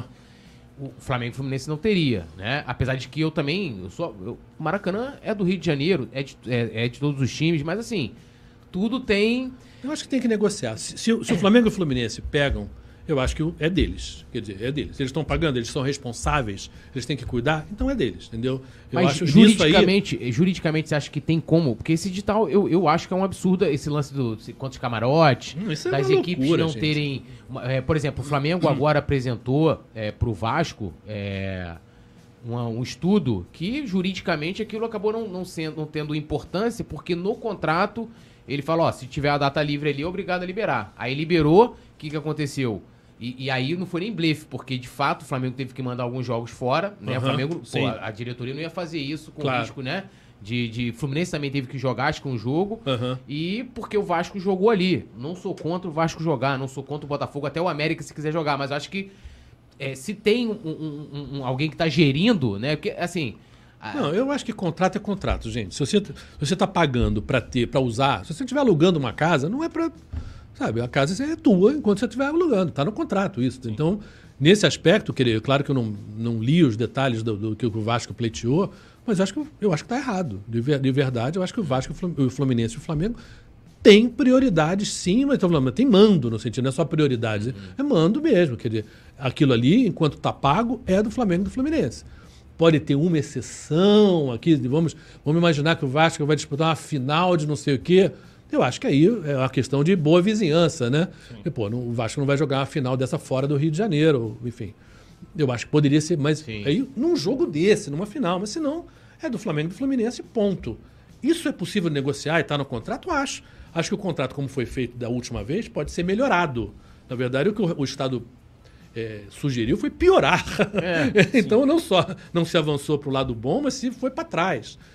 E agora eu acho que é uma questão de negociar. Eu acho que talvez, eu acho que o Flamengo está um pouco é, blefando, quer dizer, fazendo, obrigando o governo do Estado a sentir que pô, não vale a pena perder o Flamengo e essa parceria com o Maracanã. É, Tem um ah, superchat, tem, tem um superchat aqui do Marcos Stork Henrique. Ele fala: com o calendário atual, é inviável o uso do Maracanã por todos os times do Rio de Janeiro. O Flá precisa Sim. de um estádio que ele possa controlar totalmente, nem que seja um estádio para 50 mil e usar menos o Maracanã. Mas um estádio Olha, de 50 mil não. é- É, é dessas Não coisas. É, Não, eu- E mesmo no Maracanã, tem que tirar aquelas cadeiras atrás do gol, reduzir a capacidade do Maracanã, acho que é um absurdo. O velho Maracanã servia ao Flamengo. sim. O Maracanã do PAN, aquele já servia ao Flamengo. Sim. Esse É, Maracanã. eu- eu- eu- a gente não consegue bater gente 70 podia mil torcedores, é uma pena. Uma coisa que nem o estádio do Borussia, né, lá na Alemanha, que é aquele aquela atrás do gol. Aquilo é fantástico. Todo mundo de amarela, pé, né? todo mundo de pé, e fica, dá muito mais gente. A acústica do estádio é diferente. Acho que o Essa lona do entendeu? Maracanã, a acústica, o som É. do Maracanã vai mais pra fora do que É, pra dentro, às é. vezes. É. Isso são exigências muito da FIFA, foram exigências feitas pela FIFA, aquela coisa, todo mundo É. está sentado, você tem um ingresso, saber exatamente o que, que você comprou, onde você comprou. Ok, é justo, numa Copa do Mundo você não vai, a, pô, onde é que eu vou ficar, né? Isso não, não pode ter isso numa Copa do Mundo. Agora, dentro de um estádio como o Maracanã, eu acho que você poderia ter isso, entendeu? E mesmo a Comebol poderia aceitar critérios um pouco mais é, rela- relaxados, digamos assim, do que um critério de uma Copa do Mundo. Aproveita pô, só a de gente- brincadeira já pinta de rubro-negro logo. né? É, é, É. Com certeza o show já foi milhares de vezes no centenário, mas pô, a gente foi lá, é, a, a cabi- a- lógico, é bem menor proporcionalmente ao. Maracanã, Aham. mas a gente ficou no setor de imprensa que era assim, maravilhoso pra ver o jogo. Sim, sim, é muito Infelizmente eu vi o Andrés cair de bunda no chão assim, a, sei lá, 20 metros de mim, entendeu? Aham. Mas assim, muito bom de ver, um estádio com aspecto bem raiz, assim, as É, arquibancadas. pô, é aquele... Pô, eu adorei esse o estádio, né? Aham. Não aquele dia. É, Mas- os estádios antigos, eles são muito mais assim, mais abertos, né? É. Então, se você pensar em termos do que foi o jogo ontem no Atlético Paranaense, aquela paredona, né? sim. O, realmente, o, o, o impacto da gritaria da torcida em cima do jogador é maior. Você cria Não, uma panela de pressão. estava calada, Não, não, ficou, fi- ficou ainda mais. Mas assim, mas de fato, é, os Dá estádios mais acústica, apertadões, eles te, te dão uma sensação de que você- a tua torcida está empurrando o time maior do que o estádio que é assim, né? Que, que Eu eram estádios estádio antigos, Flamengo. tradicionais. A questão é, sim, isso é inegável, né, que, que faz mais barulho. tá? E claro que se você tiver um estádio Flamengo só para ele, ele controla tudo. Agora, eu não vejo por que a- com Flamengo e Fluminense não possa se ter um modelo que é o modelo de Milão, o modelo de Roma, que quando joga um final de semana um, o outro joga no outro final de semana fora. Quer dizer, é, é o final de semana um, um- um dentro, um fora. É uma coisa que eu acho bem possível, Eu bem razoável, acho, entendeu? Não acho. acho. Eu- se eu não vejo se lá funciona, por que, que aqui não pode funcionar? Entendeu? Não, e há maneiras também, assim, por exemplo, o Flamengo e o Fluminense tem uma vantagem, porque assim, o Flamengo ajudou a fundar o Fluminense, o pessoal conta a história, mas é o contrário. o Flamengo tem, tem é, ex-presidente, conselheiro do Flamengo que assinaram a, a ata lá de fundação do Fluminense. Mas eles têm histórias tão interligadas que, por exemplo, aquele museu que tem lá poderia ser melhor aproveitado, poderia Sim. ser feito uma parte, por exemplo, um- uma parte só do Fla-Flu, né, de história. Há maneiras e maneiras de se aproveitar. É, é, eu, eu também, assim, essa coisa do dinheiro, quando o Flamengo era, era patrocinado pela Caixa, aquilo... Eu acho que dinheiro público tem que ser usado em coisas diretamente para o público, assim. E, e- e, por exemplo, ah, o cara vai pegar lá, sei lá, quantos milhões pra investir em algum lugar, às vezes uma coisa de esporte pro Flamengo, a Caixa investiu, acho que era 25 milhões no Flamengo, não sei, Aham, quanto, é. foi um montão de time.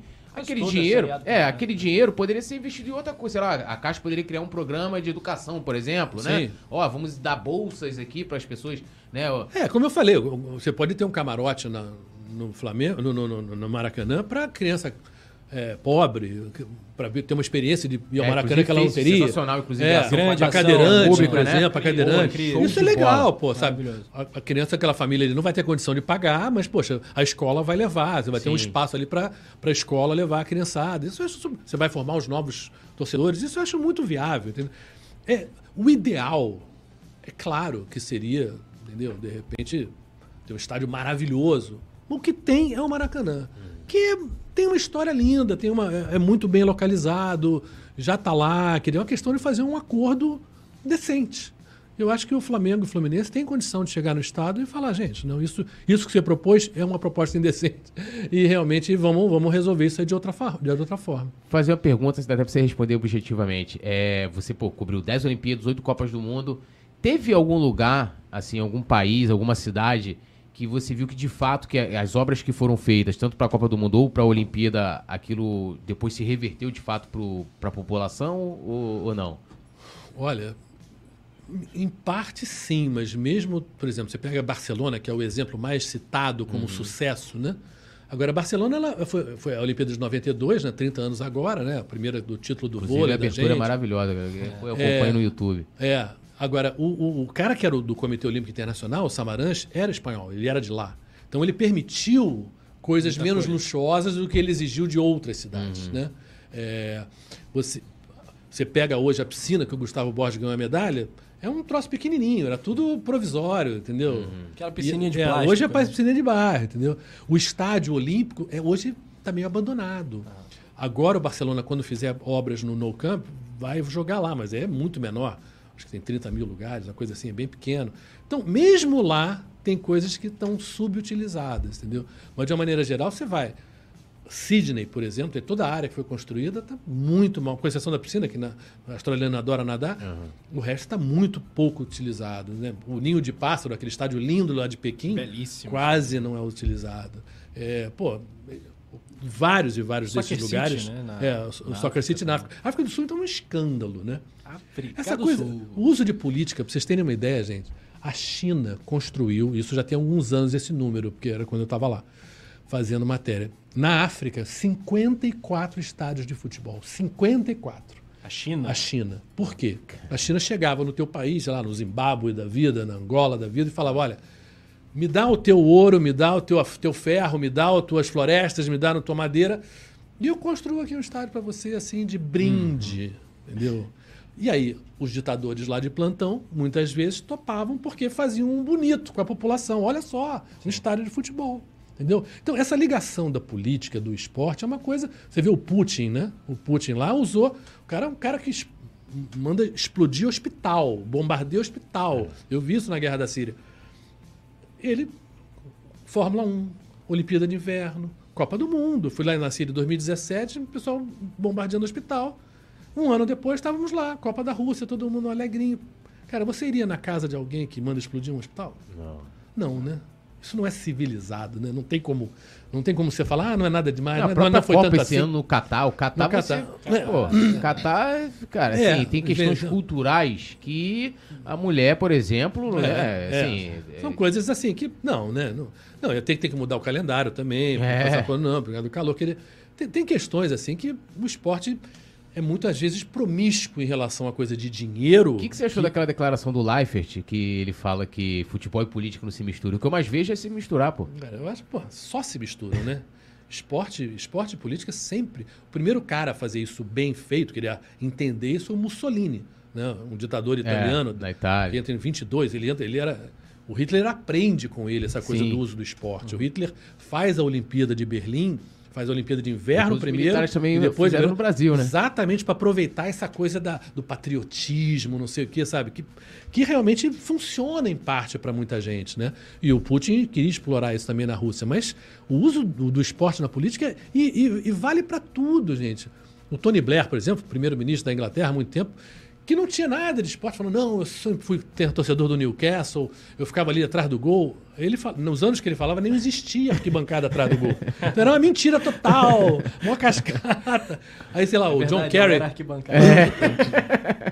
Que não existia. Eu era arquibancada que não existia. eleição nos Estados Unidos, eu me lembro que o Bush, que foi dono de clube de beisebol, e o John Kerry, que era o, o cara o candidato, o, o adversário dele, quis dar uma carteirada assim de próximo do esporte. Ele falou, pô, tem um, tem um estádio de futebol americano que chama Lambeau Field, que é do Green Bay Packers, que é um histórico de futebol americano.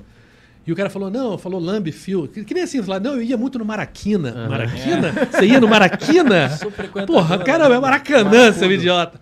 Sabe? Então, essa coisa do político sempre gosta de aproveitar o esporte porque dá muito voto. Né? Então é um pouco o movimento que você viu, enfim, da- da- do- tanto do Bolsonaro quanto do Eduardo Paes agora. Deixa eu te você perguntar, vê- o show, na boa, você ficou um pouco assustado com essa repercussão da torcida do Flamengo com esse lance do estádio? Não, não, não, não, assustado não, eu fiquei um pouco assim, chateado, porque. Você primeiro, mudaria alguma coisa naquela fala? A gente sabe que foi um período é, curtinho, né? Um recorte que a galera até pegou com maldade, etc. É, eu, eu, lá, eu teria rever alteraria alguma texto. coisa do conteúdo ali do Não, dessas coisas. Eu acho que se eu. Como o começo do vídeo fala do negócio de Brasília, depois fala do, Aham. do- da, da- da proposta ruim do Estado. Quer dizer, Quando eu chego a falar do negócio do patrimônio público, Sim. É, eu estou falando pouquíssima coisa. Não, na né? verdade, o seu vídeo acaba sendo um recorte do que a gente tá, do que você colocou aqui de uma forma Sim. bem detalhada, entendeu? Sim, e obviamente, gente. a gente está aqui conversando que é um, quanto tempo a gente está falando desse assunto? É. Uma hora? Uma coisa é falar uma hora sobre um assunto complexo como esse Sim, é. Sim. E aí, outra coisa é a pessoa te, te esculhambar É. através de 15 segundos, né? Quer dizer, e falar. E desculpa, gente, mas de esporte eu entendo. Entendeu? Se é uma coisa que eu entendo é de esporte. É, então, eu acho assim. Eu, eu acho que isso faz parte um pouco do ambiente tóxico das pessoas hoje. Tóxico, de né? lerem um pedacinho e. E vamos dizer o seguinte: vamos falar o seguinte, ainda que eu estivesse errado, que é possível, todo mundo Sim. erra, né? Todo mundo tivesse. Você poderia vir com argumentos e falar: olha, isso aqui, isso aqui, você Sim. errou nisso. né? Mas não foi isso, né? Foi um troço muito de, uma, de, uma, de um xingamento, de uma agressividade, que eu acho que as redes sociais hoje estão muito nessa aí, né? Era por isso Nessa que vibe. você evitava entrar nas redes, você demorou um pouquinho mais pra. É, eu não entrei pra rede social também por isso. Eu tava no meu canto, assim, e eu gostava de fazer as minhas reportagens. E eu achava que a minha parte pública da minha vida era o que o meu trabalho ali, o que eu mandava, mostrava na Globo.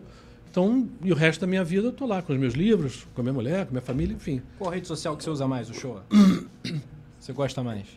Olha, eu de verdade eu ainda não tenho nem o, o- o- a a manha para ter a preferida, entendeu? De verdade. Agora eh, eu sou candidato a deputado federal, né, aqui no Rio de Janeiro, e, e então era uma necessidade, Sim. sem dinheiro, né? Não sou desses políticos que estão com orçamento secreto e com desvios de CPR, essas coisas todas. Então tem que ser rede social porque é uma coisa que você consegue fazer e chegar perto das pessoas e conversar. Mas eu sou muito, muito, muito adepto da conversa, muito adepto de ouvir. Eu não gosto de ganhar discussão. Eu gosto de aprender. troca, né? E de, se você me chegar com um argumento, olha, mas isso aqui, isso aqui, isso aqui, eu falei, pô, legal, realmente você acha que sim. Agora, se você pensar bem isso que eu estou falando, imagina ali você carioca ali, naquele engarrafamento, porque tem jogo do Flamengo, você quer sair, voltar para tua casa, você tem que atravessar a Avenida Brasil e não consegue entrar na Avenida Brasil, porque é exatamente onde tem o estádio do Flamengo. Não, e, É e- complicado. E você trouxe várias reflexões, inclusive, inclusive sugestões de pauta, por exemplo. Por que não a imprensa, até o próprio Coluna, fazer. Ó, olhando hoje a realidade hoje, como é que seria o impacto ali? Vamos procurar alguém lá do, do, do Sete Rio. Olha, Sim, se sim. tivesse um estádio ali, É. qual Hulk seria fechado? O cara. Então, assim, essa reflexão é sempre importante. E o que a galera tem que entender, assim, eu, eu, eu gosto do Flamengo, ah, camisa, terceiro uniforme, ó, é feia, não gostei. Até hoje a nossa produção aqui, o Leandro Martins, falou, olha, olhando ela pessoalmente, gostei. Ele já mudou de Você opinião. O pet aqui é maravilhoso, né? Com a bandeira do Maravilhoso. estado do Rio. Tem É. É, e, demais. e aí, o, que, o que hoje as pessoas não conseguem lidar, muitas vezes é com contra... A pessoa não quer debater, ou até mesmo, porque assim, vou dar um exemplo aqui. Eu era contra a vinda do. Era contra, não. Dos nomes que tinham quando saiu o Paulo Souza, eu não achava que o Dorival era o melhor. Ponto. Falar assim, ó, mudei. Hoje eu mudo de opinião, lógico. Também o, o, o Santo tá, tá abençoando É, a casa. É, é, muito é, fácil é, também. é. Falar, pô, legal. O Rodinei, a gente tava falando aqui do Rodinei. É. E quem era a favor que o Rodinei, por Ninguém. exemplo, ninguém. E aí as pessoas têm dificuldade de falar assim, olha, você tem razão São- nisso. Ou então, ó, vou, eu vou pesquisar isso que você Sim. acabou de colocar. Ela não quer, eu não sei, parece que as pessoas, é, hoje em dia, é tudo aquilo de querer ganhar a discussão, de querer ter razão. É. E é uma coisa, por exemplo, eu, lógico, quando eu olhei o teu vídeo ali, até pro, como eu te falei, né? Fosse Aham. dois meses atrás, Sim. eu era contra o Flamengo partir para um estádio próprio. Hoje eu tenho um pensamento diferente. Mas Uhum. isso, mesmo tendo um pensamento diferente, não vai me impedir de criar uma reflexão com uma opinião que pode ser, que pode ser divergente da Sim. minha. Porque o que, eu, que eu tô vendo, você tá pensando igual a mim há dois meses atrás. Uhum. Né? É. Então, assim. Não, tem- muda- e mudar de opinião é aprender, né, gente? Eu- Também, né? Aprender, a definição de aprender é mudar de opinião. Você sabia uma coisa, aprende, descobriu uma outra coisa e aprendeu. Quer dizer, então, eu não sou nada contra isso. Eu só acho que a gente tem que refletir sobre a cidade não é só nossa, flamenguista. É, o, o prefeito não pode pensar só em nós, flamenguistas. Sim. O presidente da República não pode só pensar em nós, né, flamenguistas. Né? O país é de mais gente. Somos todos, É, menos somos alguns, todos, mas tem é. alguns, né? Nós É. somos flamenguistas, mas somos cariocas e somos né, fluminenses, no sentido do estado do Rio. Nós somos brasileiros e, e tem muita gente, e cada vez a gente vai ampliando mais. E para essas pessoas também tem influência o que, que a Caixa Econômica faz ou deixa de fazer, o que, que uma prefeitura faz ou deixa de fazer. Então, isso tem que ser considerado. Só isso. É, assim, eu li, lendo algumas matérias até, assim, tipo, ah, é, Marcos Uchoa deixa o jornalismo para se dedicar à política. Foi esse o motivo ou você queria, tipo, pô, quase 40 anos de profissão, eu vou... Não, na verdade, assim, eu sempre gostei, gosto, adoro ser jornalista, adoro ser repórter, não, não, não havia nenhum cansaço em relação a ser repórter, não. É, eu só achei que a gente estava num momento no Brasil né, muito delicado. Eu acho que essa eleição da gente é uma, uma eleição que define um pouco os rumos do nosso país, no sentido de se a gente quer um lugar mais democrático ou não democrático. E eu achava importante, nesse momento, que eu me- me falasse realmente a minha opinião e, e- e argumentasse, dissesse por quê, né? usasse a credibilidade que eu construí nesses anos de jornalismo. Muita gente que hoje me critica. É engraçado que muita gente falava, poxa, adorava seu trabalho, poxa, admirava você muito como repórter, mas você aí detonava o negócio do estádio, né? E eu acho que eu não posso eu estou falando para essa pessoa, para essas pessoas. Não acho que os 38 anos de televisão, digamos assim, sejam apagados por uma opinião sobre um estádio. Você não pode definir uma pessoa baseada numa opinião sobre um estádio. Quer dizer, e o resto todo que eu fiz não vale nada, quer dizer, é apagado por cada dia. Então, isso eu acho que a gente tem que parar, nós como sociedade, né? Quer dizer, a gente, a- a- você xingar e detonar a pessoa baseado numa coisa, né? Eu estou falando para todos os lados, né? Sim. Tanto de quem vota no Lula, quem vota no Bolsonaro, quer dizer, eu, eu não falo nunca, nunca chamo ninguém de gado. Acho que ninguém é gado, ninguém é bicho, todo mundo tem direito à opinião, e eu acho que isso é que é democracia, todo mundo tem direito à opinião e ter a sua opinião respeitada, né? E essa opinião poderá ou não mudar baseado na força dos seus argumentos e na força dos fatos. Então, voltando à tua, tua pergunta, quer dizer, eu não pensava em ir para política, eu não saí da Globo para ir para política, mas assim, logo, logo eu- eu falei, eu quero fazer alguma coisa para ajudar as pessoas, né? E não tem nada que ajude mais as pessoas, ou que, ou que influa mais na vida das pessoas do que política. Né? Você pode fazer coisas que ajudem muito claramente né? quem é mais pobre, que eu acho que é quem mais precisa de ajuda, quem é mais pobre. Né? É, através da política. Então, foi isso que me moveu. Eu acho que, tanto no Rio de Janeiro, né, a gente vem de cinco governadores presos, um caçado, A gente vota mal demais. Nossa. e esse governador atual, né, tá com esse escândalo do CEPERJ, da UERJ, dessas contratações de milhares, milhares de pessoas, né, indo na boca do caixa pegar dinheiro sem nem saber quem é, quanto é. São do, 43% da venda da SEDAI foi desviada para isso. Isso é um escândalo, gente. Isso não é questão de gostar ou não gostar da pessoa, mas é- isso não pode. Isso é dinheiro público, é dinheiro de todos nós.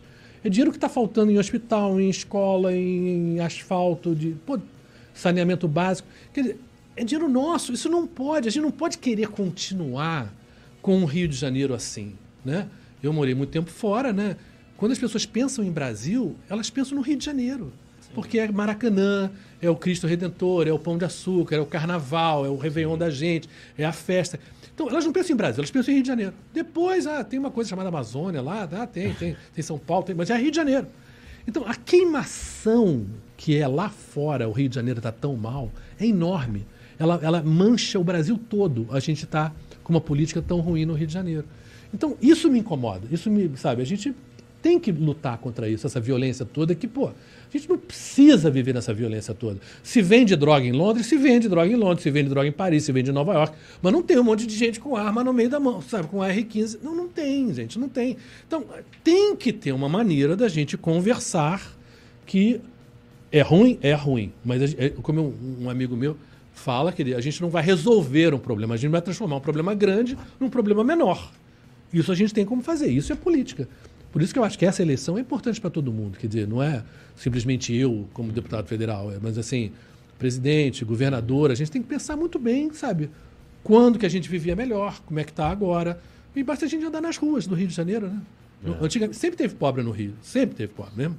Agora você via um cara ali, um cara ali. Hoje você tem famílias dormindo no chão, na rua. É né? muito triste. É muito triste, é muito triste. Não, a gente Isso me fez. Pô, à noite, às vezes, eu- eu- uma das coisas pra mim mais tristes é, é você sai ali logo do metrô Sans Pena, você anda um pouquinho você já vê famílias, às vezes com crianças. Com né? crianças, com crianças. uma a gente, coisa, não, assim, triste, a gente né? não é um país pobre, gente. A gente não precisa passar por isso, cara. E é a segunda cidade mais rica do Brasil. Sim, a segunda na maior cidade. Tijuca, na Zona Sul, em lugares 80, ricos da cidade. 80% do dinheiro Ah, do sim. petróleo do Brasil estão no, no Rio de Janeiro. As duas maiores empresas do Brasil, Tudo- né? Ah, é, Vale, Petrobras, Petrobras. Vale, tá tudo aqui. Quer dizer, a, gente foi para o noroeste do estado, que é a cidade até do Tino, do Tino Marcos, que é Bom Jesus, de Tabapuana. Sim. Tem um rio e tem uma outra Bom Jesus que é do lado do Espírito Santo. As pessoas vão assistir jogo do Flamengo no Espírito Santo, porque ela tem um problema de, de- de eletricidade, de falta de luz, gravíssimo ali no noroeste do estado. Então, como é que pode o Rio de Janeiro ter menos energia do que o Espírito Santo? Que a gente é mais pobre que o Espírito Santo? Não, não é. Isso é um governo ruim, entendeu? É simplesmente isso. Então, tem, até nesses detalhes, estou falando, até para o flamenguista de Bom Jesus, que ele- o cara sofre porque, sabe, não tem uma coisa básica, que é chegar à luz direito, entendeu? Então, tem, tem muita coisa que a gente pode melhorar se a gente se juntar e falar, gente, já deu esse modelo de cinco governadores presos, um caçado e outro que é farinha do mesmo saco, vamos mudar, né? É, é uma pergunta, assim, o, o, o Flamengo, né, nesse, nessa, nesses últimos quatro anos, teve uma relação que, pra mim, já coloquei aqui até aqui no podcast várias vezes, um pouco diferente do que aquela relação institucional, é, principalmente com o governo federal, né? É, né, quem te acompanha nas redes sociais, né, viu o seu posicionamento. Inclusive tem muito comentário assim, né? Pô, sempre gostei de você, mas agora com esse posicionamento. É. É, tipo igual o Comunista! É. Não, aqui já fui chamado já É de engraçado, canhota, é, não não, eu tive no Riga Perrone, eu sempre falei, pô, eu vi o comunismo. muito Foi muito bom o teu papo com o Rica Perrone. Muito o Rica. Perrone é um cara muito bacana do esporte, do futebol, que tem muito a dizer. O Rica é de direita, você é de esquerda, tudo bem, tá tudo nenhum. ótimo, gente. Não, e dessas coisas. E outra coisa, a gente Pior eu que não sei nem convida que eu sou. o, o show. É isso, a gente tá aqui pra também. Você é de quê? A gente tá aqui pra Você é aprender. centrão? Eu sou signo de gêmeo. Flamengo. Signo de urubu. É, mas assim, é, trazer também o show. A gente trouxe o Marcos Braz, que também Sim. é candidato. A gente trouxe Bandeira, o eu- Reis, que também, que também. Bandeira, Ricardo Bandeira- Bandeira, aqui também. Bandeira tá do na partido que eu. Enfim, tem espaço pra todo mundo. Mas o que, que você tava falando? Não, porque eu estava falando que essa acusação de comunista é engraçada porque eu já publicamente já falei, gente, eu já fui em lugares que eram comunistas, criança e depois adolescente, depois jovem. É horrível. Não é legal. Não é legal. Não deu certo. Eu já fui a Cuba. É horrível. Não é, legal. Conversa com as pessoas que moram lá. Respeite. Ouve, ouve o que é que elas dizem. É, é ruim. Então, eu jamais vou defender, nunca defendi. Quer dizer, é meio ridículo você falar uma coisa dessa, porque, porra, não sou eu. Eu sou a favor da democracia. Isso é que eu acho Sim. inegociável. Democracia, transparência, dinheiro público é para todo mundo saber. Você pode entrar na internet, saber onde foi gasto, quem gastou, como gastou e por que gastou. Eu acho que isso é uma coisa que todos nós temos direito entendeu? a saber aonde o nosso imposto vai. É uma coisa simples. Isso vale para tudo, para tudo. Vale. Você mora num prédio, você quer saber as contas do síndico lá, onde é que o dinheiro foi. Pô, e a gente mora todo mundo no Brasil. Temos Sim. direito de saber onde é que o dinheiro vai. Então essa coisa de orçamento secreto é uma loucura. Essa coisa de, de, de funcionário fantasma é uma loucura. Esse troço não pode continuar. É, e aí, é, até voltando a essa questão, né? O Flamengo nesses. Né, agora tá, tá, tá, tá menos, pelo menos. Mas principalmente ali na época da pandemia, teve. né, É, teve muito situação. próximo ali do Como é, que você, com- como é que você viu essa situação e também dentro da sua experiência de pô, viajar o mundo inteiro, se você já viu algo parecido? Lógico, tirando assim, eu- outro dia eu tava lendo um livro que durante a. quando tinha a Alemanha Oriental, e, né, que tinha aquela Aham. divisão, teve na parte lá é, oriental que o, o presidente lá mandou criar clubes, né? Ele criou um clube pra se aproveitar Sim. politicamente do exemplo que você utilizou aqui, depois que passou, ele, ah, deixa pra lá, e o clube, né? É, tinha lá tinha clube da polícia, clube do exército, Isso clube aí. Então, depois deixaram a Deus, né, a Deus dará, vamos colocar É. assim. é, o clube não tinha mais o dinheiro, né? Sim. Público e tal. É, e, e queria que você falasse como é que você viu essa aproximação, como é que você vê essa relação. E eu vou até colocar isso porque, assim, por exemplo, no, no momento ali da pandemia, eu não, não tô aqui pra criticar se- gosta do Bolsonaro, não gosta, eu vou dar minha opinião sobre com relação ali na pandemia. A gente estava numa situação em que o presidente, né, tava fazendo várias colocações polêmicas, né?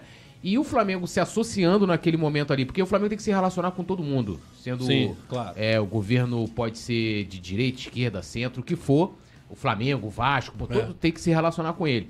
E na- principalmente naquele momento ali de 2020, 2021, era um, eu até fiz um vídeo, né? Fui xingado muito de canhota, comunista e tal. É, eu não achei legal o Flamengo se associar ali, mas a- é, eu não sei se você tem essa visão de que a coisa ultrapassou a relação institucional. Sim. né? É, eu acho que o Flamengo ele tem uma situação meio TV Globo, ou meio Coca-Cola. Deixa eu me explicar. Você se lembra em 87 foi a Copa União, né? Aquela que a gente ganhou e que o esporte, enfim. O melhor campeonato Melhor, brasileiro de todos os tempos. Foi o ano que você foi pra Globo, né? Foi pra Globo.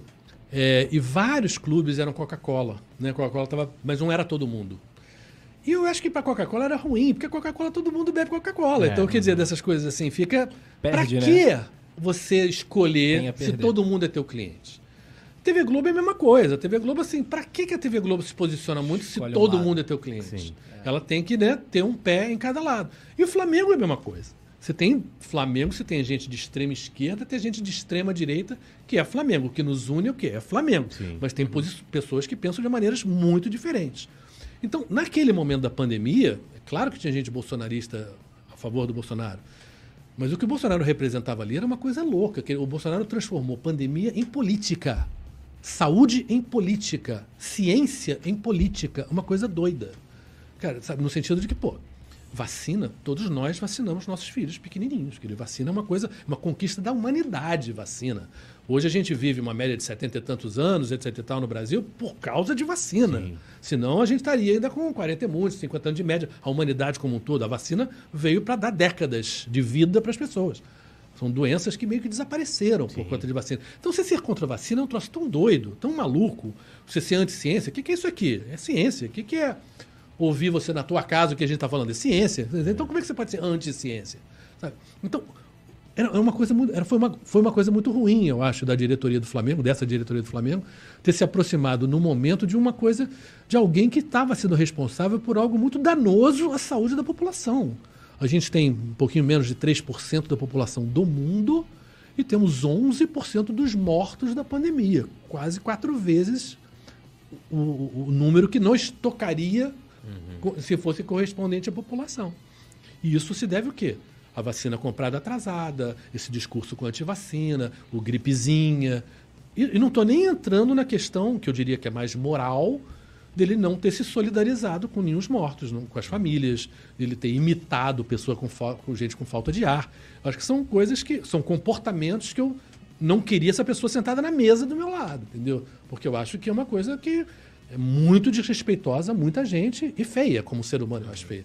Então, eu acho que o Flamengo, a, dire- a diretoria mandou mal. Eu entendo a instituição querer estar perto do poder no sentido de que o Flamengo é grande, Sim. tem interesses, tem conversas, tem profutes, tem negociações maiores, tem impostos para pagar, enfim, entendo. Mas eu acho que naquele momento eu acho que ele, digamos, atravessou uma fronteira que não precisava. É, a minha preocupação, na verdade, é com a história, né? Porque, por exemplo, eu tenho minha filha tem seis anos, então daqui a pouco no colégio vai estar os livros didáticos já do- falando sobre, sobre a pandemia, sobre as consequências e, de como que isso, né, de como o Flamengo vai entrar naquela situação, porque ela pode chegar em casa e falar, pô, papai, a gente é Flamengo aqui, mas tô vendo, porque quando eu lia, é, pô, no colégio, pô, é, pessoas contra a vacina, eu achava aquilo tão absurdo, porque, pô, Sim. eu era moleque assim, não tinha negócio de, ó, minha mãe falava, ó, tá tendo campanha ali de vacina tal, É, queria fazer Não tinha- terra plana, né? é, não, não tinha negócio de, ah, vamos ver o laboratório. Chegava lá e tomava vacina e tudo Claro, certo. claro. E amarradão, Zé Gotinha, aquela Era. coisa toda, né? Aquela campanha, e pô, e achava tudo muito legal. o Bolsonaro teria virado herói. Sim, Se ele tivesse sim. simplesmente deixado o SUS e o pessoal da vacina trabalhar normal. a inclusive gente o- era referência internacional É, o- a vacinação no E Brasil. teve lugares que os governantes que estavam embaixo, eles aproveitaram a pandemia pra mudar o... É, isso era um, não, era um assunto que não precisava ter vindo à baila. É, ele ter simplesmente é. tinha deixado as pessoas trabalharem e o Brasil teria saído bem melhor do que saiu. Quer dizer, tem muita gente que morreu sem E a necessidade. gente teria né? voltado muito mais cedo pro estádio também. Muito mais cedo também. também teria feito diferença até nisso. né? É porque tudo faz, é, é, faz efeito, né? Na, na- Sim. No final ali, que você olha e você fala assim, pô, né? é, o é, voltou o estádio, vamos dizer assim, a- livremente Mente- em outubro, outubro, é. de 2021. Sim. Você imagina, se o Flamengo com o estádio fechado até o mês 10 arrecadou um bilhão, quanto o Flamengo teria arrecadado? Sim. É. Você imagina isso. Não, então, se a gente dúvida. tivesse uma. né? Uma, uma Não, condução e- diferente. É, naquele momento de tristeza também, né? O esporte, o Flamengo, o futebol, Sim. ele representa uma alegria, né?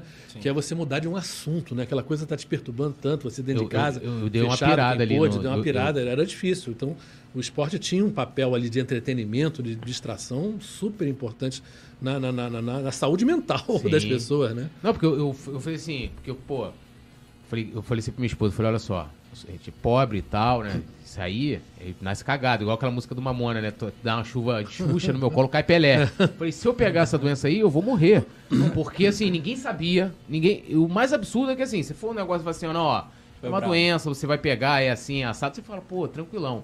Mas não era, era um negócio tipo assim, ó, ninguém sabe o que que é, não tem remédio, tá não tem morrendo, vacina, né? Não. todo mundo... Não, e curioso que parte da crítica veio, ah, não, é uma coisa muito rápida, mas justamente, se você tem o mundo inteiro, os melhores cientistas do mundo, se debruçando sobre um problema e dividindo as informações, cara, foi fantástico. Em menos de um ano você Sim, tinha uma sim, não, vacina. impressionante, né? Isso era capacidade humana. Então É. a gente vê, por exemplo, meio ambiente agora, né?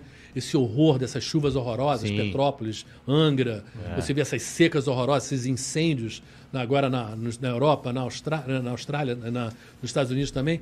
Isso é meio ambiente, isso é, é a destruição da Amazônia. Aí você pega um presidente, a destruição da Amazônia hoje é a pior dos últimos 15 anos. Agora, a destruição da Amazônia não é lá, é Uhum. aqui. Porque isso distorce completamente É, o clima refletindo. e vai refletindo no clima de cá também. Então, então até isso, né? Quer dizer, é, são- são- é muita coisa, não é só a economia, o preço do feijão, o preço do leite, o preço das coisas que você vai no supermercado hoje. Eu vim para cá, o cara estava comentando isso. Pô, 100 reais hoje não dá para nada, realmente não dá para nada. Porque você vai para um supermercado, você leva o quê com 100 reais? E essas- isso, isso é um reflexo muito direto, não é uma conversa sobre economia, porque economia parece uma coisa distante, né? Ah, eu, nem, eu não entendo de economia. Sim, mas você entende quando você vai comprar um troço e que aquela coisa está cara. Quando o leite está mais caro que a gasolina, você está maluco. Você tem filhos, você precisa tomar leite, seus filhos precisam tomar leite. Então, tem coisas muito básicas que, que, que pioraram. Que pioraram, é, é inegável que piorou. Não é ideológico que piorou. Sim. O vírus da, vac- da, da, do coronavírus não é ideológico. Ele não está atacando o Bolsonaro, atacando o fulano. Não, o vírus está lá. né? Entendeu? Em todo mundo. né? Agora, a maneira como se vai lidar com isso é que é ideológico, no sentido de que é político, Sim. quem você, como você vai proteger e cuidar da população. Isso foi muito. Isso, está sendo muito mal feito em várias áreas, né? É inegável.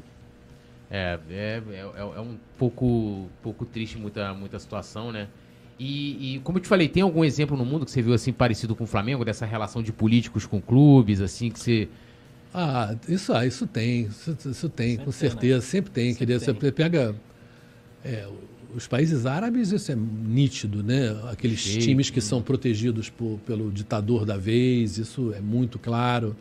Mas mesmo você pega a Lazio, né? Que é um time, um time de Roma, era, era um time ligado ao fascismo, né? Sim. Mussolini, que teve o durante muito Hunt tempo. se negou a jogar na Lazio, que ele O falou. próprio "Não Real joga". Madrid, né? O Real Madrid É, o tem uma história de né? proteção pelo Franco foi. durante muitos anos. Isso, isso, isso é nítido, porque o ditador também tem time, né? Tem o time, ditador, é. o ditador Não, o Médici- também o gosta. era né? Flamengo, O Médici era Flamengo. e- Né? Enfim, queria. Então, sabe, é- é- são pessoas que também têm suas preferências. E, e é claro que se for um time popular, melhor ainda, né? Mas você pode distorcer também e dar uma vitória para um time através de influência política. E numa ditadura isso é muito mais fácil de fazer, claro, do que, numa, do que numa democracia, né? Numa ditadura você pode impor certas coisas que você numa democracia não consegue, né? Por isso que eu acho que é tão importante para a gente né, cuidar da democracia da gente e ver quem está do lado da democracia e quem não está. Ó, eu vi uma. Essa é uma curiosidade, né? Tá. O show é pai do Ronaldo, fenômeno. né? E, e eu li ali várias, várias histórias bacanas, assim, a sua, da sua proximidade com ele. Então você deve saber por que, que o Ronaldo não fechou com o Flamengo lá em 2008, Por 2009. que, que o Ronaldo não veio pro Flamengo? Cara, eu, isso eu não E por conversei que pai com do ele. Ronaldo? Hã? E por que não pai sei quem. Eu não, eu não disse isso. Isso eu acho que foi uma coisa que alguém botou. Queria, eu, acho, o, o que eu falei é o seguinte: que eu não tinha idade para ser irmão dele. Estava muito Sim. mais perto, em termos de idade, de ser pai do que. Mas, mas isso, não, não, não pai. Ele tem pai, aliás, que é vivo. É, mas. Eu, ele, ele, eu fui o primeiro a fazer entrevista de televisão com ele. Ele tinha 15 anos, uma seleção sub-17, lá na Granja Comari. E depois fui acompanhando a carreira dele. Ele foi para a Europa quando eu fui para a Europa. Ele foi para a Holanda, né, quando ele sai Sim, daqui. PSV. E eu fui pro, eu fui para Londres e eu fiz matéria com ele no PSV, depois Barcelona, Inter de Milão, Real Madrid, enfim. Então a gente foi acompanhando junto, né? E a gente um gostou do outro, quer dizer, então a gente conversava de coisas que não eram softball, entendeu? Falar de filho, falar de carreira, falar de deu uns conselhos aqui e ali, então então por isso eu acho que eu tenho uma relação próxima com ele, Ronaldinho Gaúcho também, que mais ou menos um pouco esse mesmo movimento. Alguns jogadores eu tive mais assim o privilégio de, de ter uma boa relação, enfim. Mas Foram seus maiores e- amigos, Hã? assim, no futebol? Cara, amigos eu acho que é uma palavra grande, quer dizer, eu não, não- não chamaria nenhum deles de amigos, mas assim, Entendi. mas era sempre um prazer estar junto, assim. Sei. Por exemplo, eu me lembro muito de na casa do Ronaldinho Gaúcho no Barcelona, e, e churrasco, e cerveja, e samba, e caramba, não gravamos nada ainda. e, a gente sabe, pô, tem que pegar o avião de volta para Londres, eu não tinha gravado nada ainda, para Paris, enfim, era isso. Isso é muito bom, quer dizer, você está muito à vontade com a pessoa, entendeu? E a pessoa conversa coisas com você que ela sabe que você não vai publicar, porque você não está ali para falar da vida pessoal dela, você está ali para fazer um trabalho Mas sobre É, o Flamengo mas- ele não conversou com vocês. não, a gente nunca conversou, mas eu acho que ele viu, que eu me lembre, e o Ronaldo viveu situações de estar com estruturas muito boas. E ele ficou treinando no Flamengo naquele momento ali e viu Foi. que o Flamengo estava com uma estrutura muito acanhada naquela época, né? Sim. Eu acho que é muito diferente. O Ronaldo hoje, se voltasse, ficava no Ah, Flamengo. lógico. Não ia para o Corinthians. É. Mas naquele momento o Corinthians tinha uma estrutura melhor que o Flamengo. E isso era verdade, era inegável. Então, eu não sei o quanto que aí o André Sanches também fez uma oferta, digamos assim, muito boa para ele. Eu não, eu não- eu não sei de detalhes, mas assim, eu acho que ele viu naquele momento que o Corinthians tinha um algo mais profissional, talvez, digamos assim, o lado passional dele viria para o Flamengo, mas o lado profissional. E eu acho que o Ronaldo tem uma cabeça muito clara em relação. Tanto que hoje ele é, presidente, é dono de dois clubes, que ele é um é. cara que. Não é bobo. que Não Não, é tá bobo, tem, não serve. Não, tem nada de bobo. Vem cá, o show A. Se você pudesse escolher um jogador do futebol mundial hoje pra vir pro Flamengo, qual seria? Bom, jogando a bola que tá jogando hoje. Putz. Rodinei. Já, já tá, já tá. tranquilo. Já tá. Não.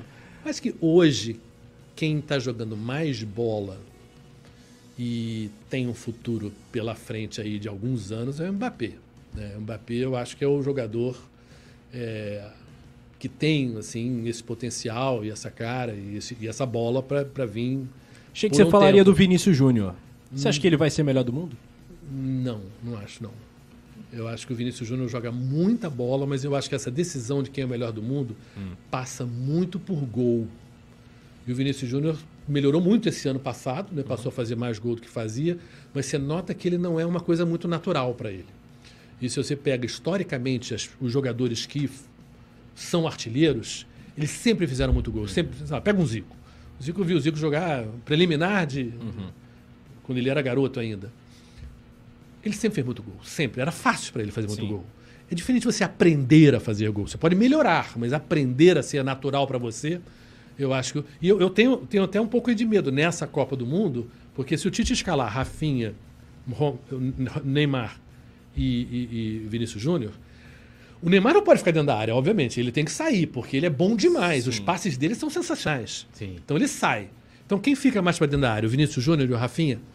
O Vinícius Júnior não tem muito gol. Ele perde muito gol. Ele não tem aquela frieza de quem entra dentro da, dentro da área e pum, e faz.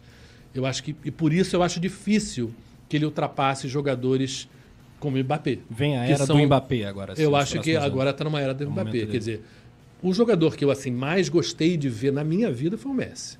É. Eu nunca vi um cara jogar a bola que ele jogou durante tanto tempo. Assim, porque eu achei o Ronaldinho mais encantador que o Messi no Não, auge. o Ronaldinho tem dois, três, três anos. Dois, Pra três é- anos. É, que um foi uma coisa- extraterrestre, é um negócio Sim, assim, mas só durou dois, três anos. Sim, Se você pega os anos deles antes e os anos dele depois, Claro, ele não tem a média do Messi. Uhum. A média do Messi durante. Porra, é impressionante. É impressionante. A coisa. Eu vi o Maradona jogar. Minha primeira Copa foi em 86. Eu estava lá, vi de Uhum. perto. Um, um Maradona, eu vi muito Maradona jogar. Ele não tinha a média do Messi. Ele tem picos Sim, sim. maravilhosos, mas a média dele não é a do Messi. O Messi é muito difícil ver um jogo do Messi ruim, muito Uhum. difícil. Ele ah, só deu uns três passes, deixou o cara na guarda do gol, só fez isso. Pô, deu três passes, deixou o cara Pegou na cara do gol. falou assim, é, o Flamengo Esse foi não jogo ruim não dele. trouxe vai- ficar só com a. Rascaeta. Ficar só É. com você, só Cebolinha Vidal, que janela, hein? É, velho? mano, pô. Faltou. Não, não, mas o cara fala assim... Meu bolo tá sem cereja. Vai ficar É. só com a Rascaeta, pô, tá bom não? Aí eu É. vou falar assim, ó, você não contratou o Galvão, vai ficar só com o Showa. Pô, É. é, tipo isso, pô. É, Não, mas, pô. mas, mas o meu jogador da vida é o Zico. É o, É o Zico, Zico? é o Zico, é o Zico. Melhor que o Zico. Maradona? Olha, eu vi quatro jogos dos dois, um contra o outro. O Zico ganhou todos os jogos e fez gol nos quatro. Já prepara esse corte, tá- produção. é, o Zico é, é, melhor Tá que o Maradona. né? Não, não. É, não, quer- não, eu, eu- o Maradona era mais habilidoso que o Zico, sim, ele ganhou mais que o Zico, é inegável. Mas assim, eu acho que o Zico fazia o time jogar mais do que o Maradona fazia. Então, se você pegar ao longo. Imagina que os dois fossem. Maradona fosse Vasco, o Zico fosse Flamengo. Eu acho que o Zico, a gente ia ter ganho mais campeonatos do que o Maradona teria ganho. Agora- Porque eu acho que o Zico fazia todo mundo jogar bem. Não era só a bola que ele jogava, era a pessoa que ele é. E eu acho que o Zico nisso, ele, é- ele, ele faz falta, faz muita falta. Uma volta pro Flamengo, faz falta pro futebol brasileiro. Uma pessoa que tem. Aliás, falta o Zico no Pode Falar também. A gente tá esperando o Ah, cara é? aqui. Ah, pô, tem que vir breve, porque pô. ele é. Eu acho que ele tem um- um- uma força moral de caráter que é uma coisa muito boa para a sociedade. Unanimidade, né? É, para a sociedade. Quer dizer, qualquer torcedor de qualquer time, acho o Zico uma pessoa impressionante. É, minha outra pergunta seria, como é que você, a gente estava falando até um pouquinho aqui de, de jornalismo, como que você está vendo, é, como é que você viu a chegada do uso da- das redes sociais, mídia independente, youtubers, hoje, né, a gente estava falando Uhum. lá do Guilherme, lá na, na- na Arena da Baixada, como é que você está vendo esse movimento todo? Olha, eu acho que tudo isso democratiza a informação. Então, eu acho super positivo. Querer um espaço como esse aqui, que ele permite que mais gente venha falar e você não esteja, sabe, restrito ao espaço da mídia tradicional. Então, eu acho que quanto mais democracia, melhor, inclusive na mídia, entendeu? Agora, eu acho só que tem uma questão que eu acho que vai ter que ser ainda equilibrado um pouco mais. É, quando você tem uma, uma posição da cobertura de um time e de um clube, você perde um pouquinho a tua independência. Sim. No sentido de que você está um pouco refém da estrutura que aquele clube te dá. Né? Você, como repórter da TV Globo, por exemplo, eu cobria Flamengo, Vasco, Fluminense, Botafogo. O cara do Flamengo pode estar chateado comigo porque eu fiz uma matéria que ele achou crítica. Ele não gostou, por exemplo. Acontece.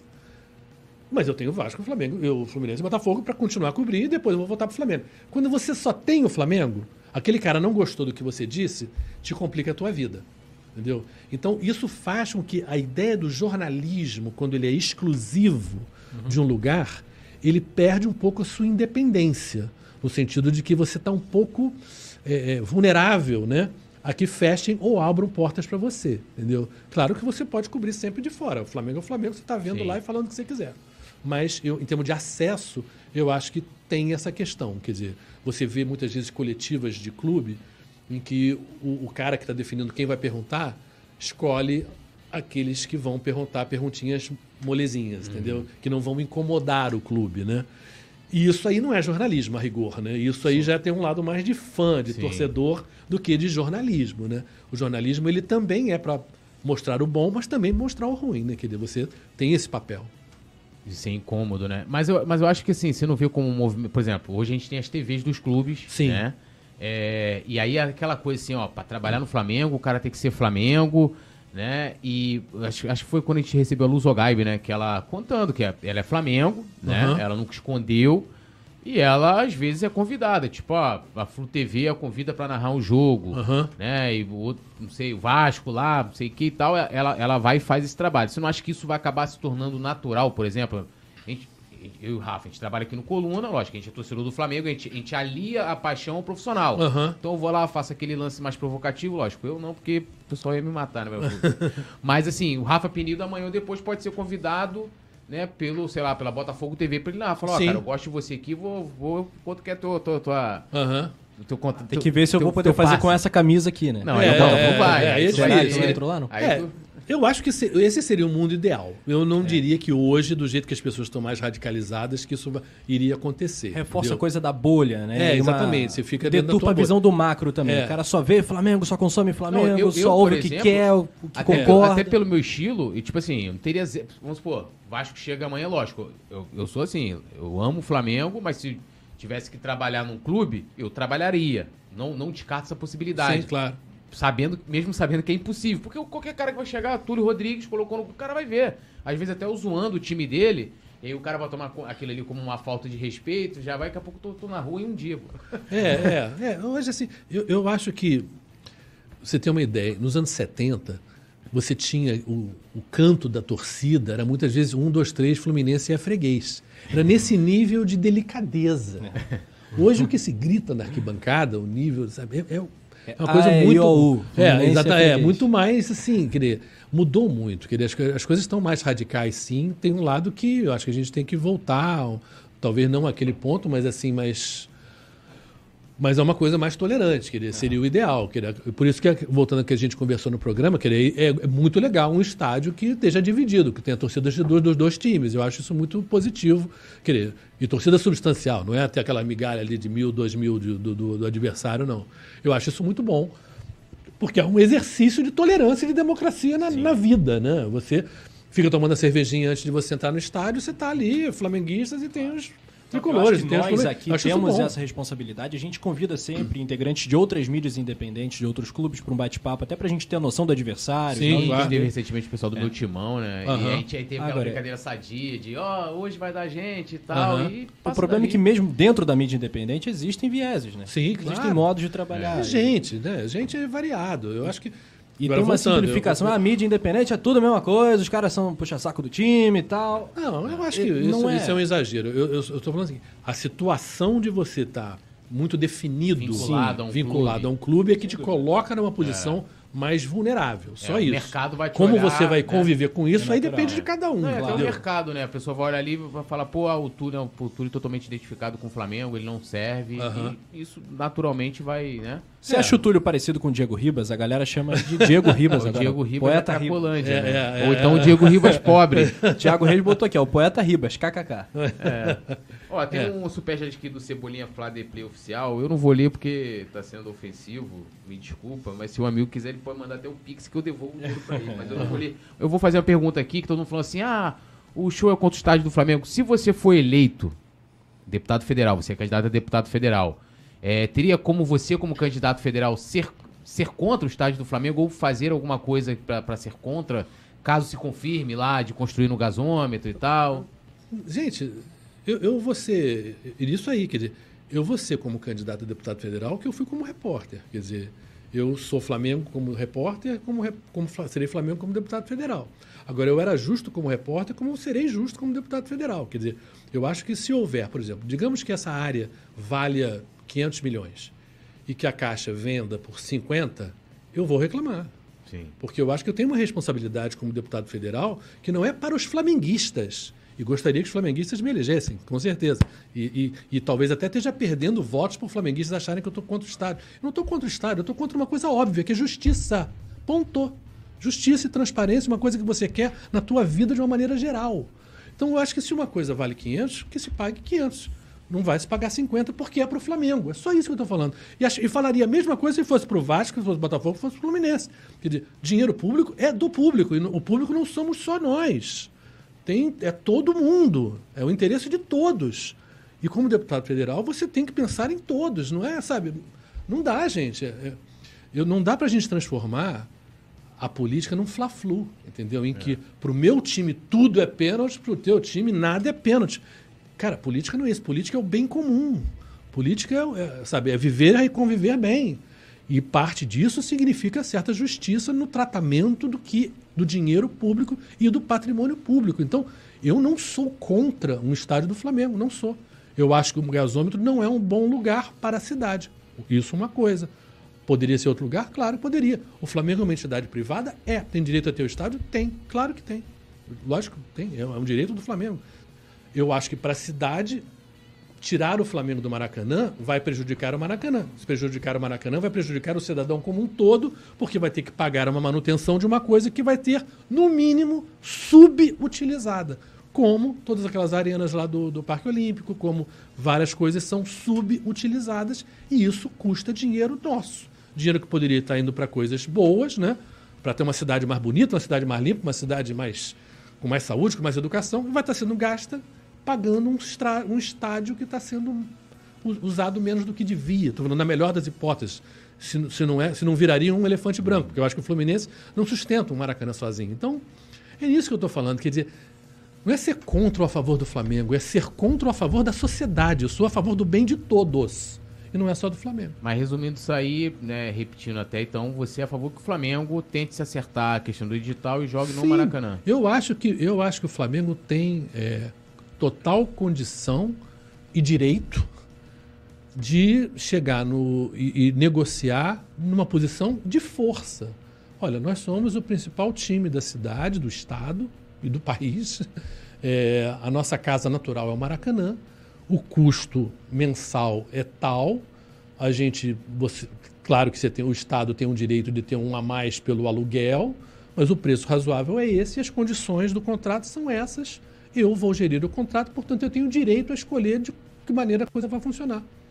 Qual é o problema de ter um contrato desse? Não vejo nenhum. Eu acho que é do interesse de todos, né? Um contrato como esse, né? E aí, vai pro. Muito bem, vamos pro nosso bate-bola? É papum, poeta Túlio Rodrigues, abre aí. Você é Primeiro generoso. explica pro, pro É, né? show, Porque a gente vai- te dar duas opções, aí você escolhe um ou outro. Aí se Tá. você quiser justificar, tipo, ah, Tá. escolhi um, por Aham. isso, isso, isso. Então vamos lá. Copa do Mundo ou Olimpíada? Olimpíada. É, e é fácil de explicar. Quer dizer, Olimpíadas são 33 esportes hoje, são homens e mulheres. É, então é muito mais plural. E menos dias. Então você é um show do melhor da humanidade. Né? E, gente, e, e, bom, e são 206 países em vez de 32. Né? Então, claro, é muito mais diversão e muito mais coisas fascinantes para você ver. Ronaldo, Ronaldinho ou Romário? para o ímpar, se eu fosse escolher o auge de cada um, pô, o auge de cada um é Ronaldinho Gaúcho. Mas se eu tiver que escolher para o meu time mais na média, acho que eu escolheria o Ronaldo. Rapaz, deu uma medalha de bronze pro baixinho, meu irmão. Tem noção? Não, cara, pô, adoro o Romário, pô, sabe, dava super bem com ele, acho que o Romário é um jogadoraço, mas assim, mas eu acho que eu, digamos assim, o Ronaldinho Gaúcho para mim foi o mais circense no bom sentido da palavra, assim, ele fez coisas em campo que eu nunca vi ninguém fazer num jogo a sério, né? É, e isso era uma alegria de ver, uma alegria. Então, eu acho que Ronaldinho Gaúcho, sim, nesse, nesse aspecto. É, Jorge Jesus ou Cláudio Coutinho? Ah, Jorge Jesus. Jorge Jesus. É o maior da história do Flamengo? Sei, cara, essas, palavras- essas perguntas são muito complicadas. Que tem o Dorival. É, é. Vamos esperar o final do ano. Tem o Dodô, né? O Vamos Dorival esperar. pode Vamos esperar o final do Dorival ano. pode entrar Cara, a verdade é jogo, o seguinte: o Jorge Jesus ele pode ter um mérito. Que ele, ele foi o cara que acertou mais rapidamente um É. time de estar mal para estar sensacional. É. Sim. A velocidade como o Flamengo melhora com ele é um troço alucinante. Isso é um mérito dele que é inegável. É, agora essa curiosidade eu tenho forte, né? É, quero que você justifique. Galvão Bueno ou Luiz Roberto? Galvão, eu acho o Galvão é, mais completo. Como personagem, sem Não, sim, tô falando como narrador. É, narrador. Hoje, em 2022, Ah, como ah, narrador. hoje? É. Não, hoje, hoje em dia eu diria que o Luiz Roberto está mais em forma, digamos assim, né? O Galvão não é um narrador de futebol constante há anos já, né? Há anos que ele não faz futebol com constância. Ele foi morar na Europa, etc e tal, que ele, ele- então ele não é mais aquele cara que está nos cascos ali, perfeito, em perfeita forma física e técnica, né? Eu gosto Do muito de jeito ver que o Luiz a Roberto técnica tá. da narração e o Galvão, pra mim, é, foi o maior narrador da história em todos os idiomas da Fórmula 1. maior Uhum. sim. da história da Fórmula 1. É, O show também Mas- cobriu Fórmula 1. Fórmula 1, né? eu É três anos. Você sabe muito fez, bem fez disso. temporadas, fez três temporadas. Agora, eu acho que hoje o Luiz Roberto é o cara. Não, não, eu acho que o Luiz Roberto hoje, é- não, tanto que eu acho que ele é o sucessor do Galvão, e tanto que hoje ele faz os grandes jogos, e, bom, está toda semana, né, fazendo, quer dizer, e, e- e até nesse tem um aspecto... carisma também muito forte. Não, É tudo isso, que também tem essa questão de É. ser unanimidade, assim. sim. Digamos dizer, que o Galvão seja o Pelé, o Luiz Roberto é um Zico, uma coisa assim pra TV, eu não sei. É, eu acho que são, digamos assim, a carreira dos dois, claro que tem um pedaço que está no meio, mas assim, você não pode dizer que o, Galvão e o, e o Luiz Roberto estiveram disputando um com o outro tanto. Não, né? não, não. O Kleber teve disputando com o Galvão. é, em termos de tempo, durante, mas não teve disputa, mas perdeu, digamos assim. Uhum. Sem dúvida. É, o Galvão estava na, na frente. todo e respeito o Luiz Roberto Kleber, entra mas- depois, já no momento em que o Galvão estava muito mais é, fora, digamos assim, do dia a dia das da, da cobertura e das Uhum. narrações de futebol. Então, eu acho que são, digamos assim, ele é o sucessor natural, né? O, o Luiz Roberto é o sucessor natural do Galvão e é um cara que faz uma coisa muito boa, que eu acho que talvez até nesse aspecto, eu acho que é o cara que fez o melhor dever de casa para narrar um jogo mais do que o Galvão. Quer dizer, o, Luiz Roberto ele sabe o nome do, do vizinho do fulano, entendeu? Do jogador, entendeu? Ele, ele tem realmente uma ele Preparação. domina uma preparação que é uma coisa E conseguindo muito alcançar boa. todos os públicos, né? O que pra TV aberta é muito importante, né? É, Não é mas- aquele cara que ele se aprofunda no tema, mas Sim. ele consegue falar pra todo mundo. Eu acho isso uma, uma virtude muito grande. É, mas acho que para quem faz TV aberta, isso é uma obrigação, né? Uma necessidade. TV mas aberta muitos é para todo fazem mundo. e não conseguem. É, é, mas assim, mas eu acho assim, quem faz bem feito, quer dizer, eu acho que é feito. exatamente isso. Você tem que ser popular, mas também tem que ter um nível bom. Agregar dizer, conteúdo, Agregar claro. conteúdo. Então, mas eu acho que o Galvão, assim, digo, se você, ao longo da carreira, tudo que fez, né, eu acho que o Galvão, é, Tá. mais. É, Libertadores de 2019 ou a de 81? Ah, de 81. A de 81. Quer dizer, embora a final tenha sido mais emocionante a de 2019, 5x0. Mas eu acho assim. É, é, é, também, mas assim. Mas uma coisa que eu acho que nós, flamenguistas, temos que reconhecer: era mais difícil ganhar naquela época do que Sim. ganhar hoje. Né? Mais. Os times uruguaios, os times eh, campos. americanos, era mais difícil, a porradaria era maior, era, era bem mais O difícil uma contexto Libertadores histórico da época. final, é porque ninguém explora, mas o contexto histórico da final entre Flamengo e Cobreloa, Sim, aquilo ali é gigante. É gigante. E eu Três, três batalhas. Não, É. nem só isso, o contexto É, Pinochet, político também, Pinochet cara. também. Pinochet, pô, o cara botou É, é, lá, vai, né? mesmo. Tipo assim, foi o, foi o, o- Não, futebol os- arte vencendo a truculência, Esse- né? sim, sim, sim, muito, muito, muito. É porque se assim. explora pouco, né? Não, e é dessas coisas. Eu nunca vou achar que um time sem o Zico é melhor que o time com o Zico. Nunca. O time com o Zico é mais, joga... é mais time. E tinha o Júnior também, tinha o É. Leandro, tinha o Adílio, tinha o Andrade, tinha... Pô, era um Não, time por isso que massa, outro dia gente. você falou assim, não. Aquele time era melhor. O maior time da história do Flamengo atual. Eu falei assim, ó, há controvérsias. Não, eu falei, esse é o melhor elenco. Elenco da história Ah, do Flamengo. pode ser. Então, É, em termos de eu acho quantidade, de pode verdade, ser. que esse é o, elenco mais qualificado da É. história do clube. Pode ser, pode ser, mas, em termos de assim- opções, pode ser. Mas o time do Flamengo, aquele time, eu acho que era mais Não, do porque que esse aqui. Até craque, o seguinte, né? uma coisa que a Né? gente... Você vê o papel da sorte na história, que a gente às vezes não reluta em... Mas eu, como jornalista, tenho que ter essa frieza. Se não tivesse sorte, não seria jogo, né? Exatamente. Se é jogo, é o River tem Plate estava com o jogo dominado e estava ganhando, estava jogando tranquilo até tomar dois gols no final. No finalzinho. Isso não é uma coisa. isso eu só vi acontecer uma outra vez, que foi numa final de Champions. 99. é, de- do, do, do Manchester United com, com, com o Bayern. Ali Que foi o que aconteceu. Eu, eu vi esse jogo, eu estava lá, enfim. É uma- mas é uma coisa muito rara em futebol. Tô falando, no- em final, mais ainda. Ainda mais uma final desse tamanho. Mas em jogo normal, isso já é raro de acontecer. Né? Você virar com dois gols no finalzinho. É uma coisa assim. E aquele zagueiro careca lá, meu careca, que Pinola. tava, que tava jogando pra caramba, pô, faz a merda exatamente na, na hora que não podia fazer. Quer dizer, você precisa de um pouco de sorte. Claro que a gente ganhou, claro que a gente tá feliz, mas dizer que aquele time ganhou uma final com autoridade, não, não ganhou com autoridade. E 2 a 0 lá no Montevideo foi com autoridade. O Flamengo ganhou e mereceu e não teve nem conversa. Foi, o Flamengo ganhou do começo ao fim, quer dizer, o jogo, né? Então, então eu acho que nesse aspecto a gente tem que se render ao fato de que na final de 81 o Flamengo ganhou e ganhou do começo ao final. E ali de 80 de 2019 a sorte nos ajudou muito. Esse ano a gente vai ganhar do Atlético Paranaense ou do Palmeiras? Ah, Então, quem eu- você é- prefere na final?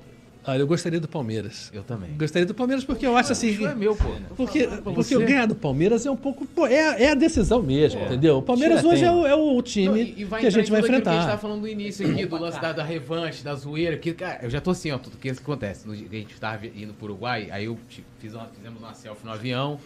Falei, estamos, Estamos indo ali indo buscar uma tata. Tá. Todo dia 27. Aí os caras vão lá, e aí? Ainda estão em Montevideo ou não? Estou no Uruguai. E eu tô guardando isso. Eu, eu- eu- eu- eu dificilmente assisto outros jogos, Aham. assim. Mas o do Palmeiras e Atlético fiz questão de ver. Eu tava no restaurante com minha esposa e tal. Falei, ó, tem que botar aí no jogo. Aí um amigo botou lá pra gente. Fiquei assistindo e torcendo pro Palmeiras. Falei, eu quero o Palmeiras na final. Não, Palmeiras, Palmeiras. Até porque, gente, vamos, vamos reconhecer. A gente perdeu essa última aí numa coisa que é muito rara de acontecer também. Do- A sorte que a gente deu em Você já viu um erro 2019 pior numa, numa Hã? Libertadores ou, ou no futebol do que o A Andrés? maior assim? entregada não, da foi- história do Flamengo. Foi assim. Porra. É uma coisa muito rara. O cara tá sozinho ali, escorregar, uma- sabe? Foi muito, muito grotesco, né? É, quer dizer, É uma coisa assim que não é muito pouco normal um erro daquele tipo, né?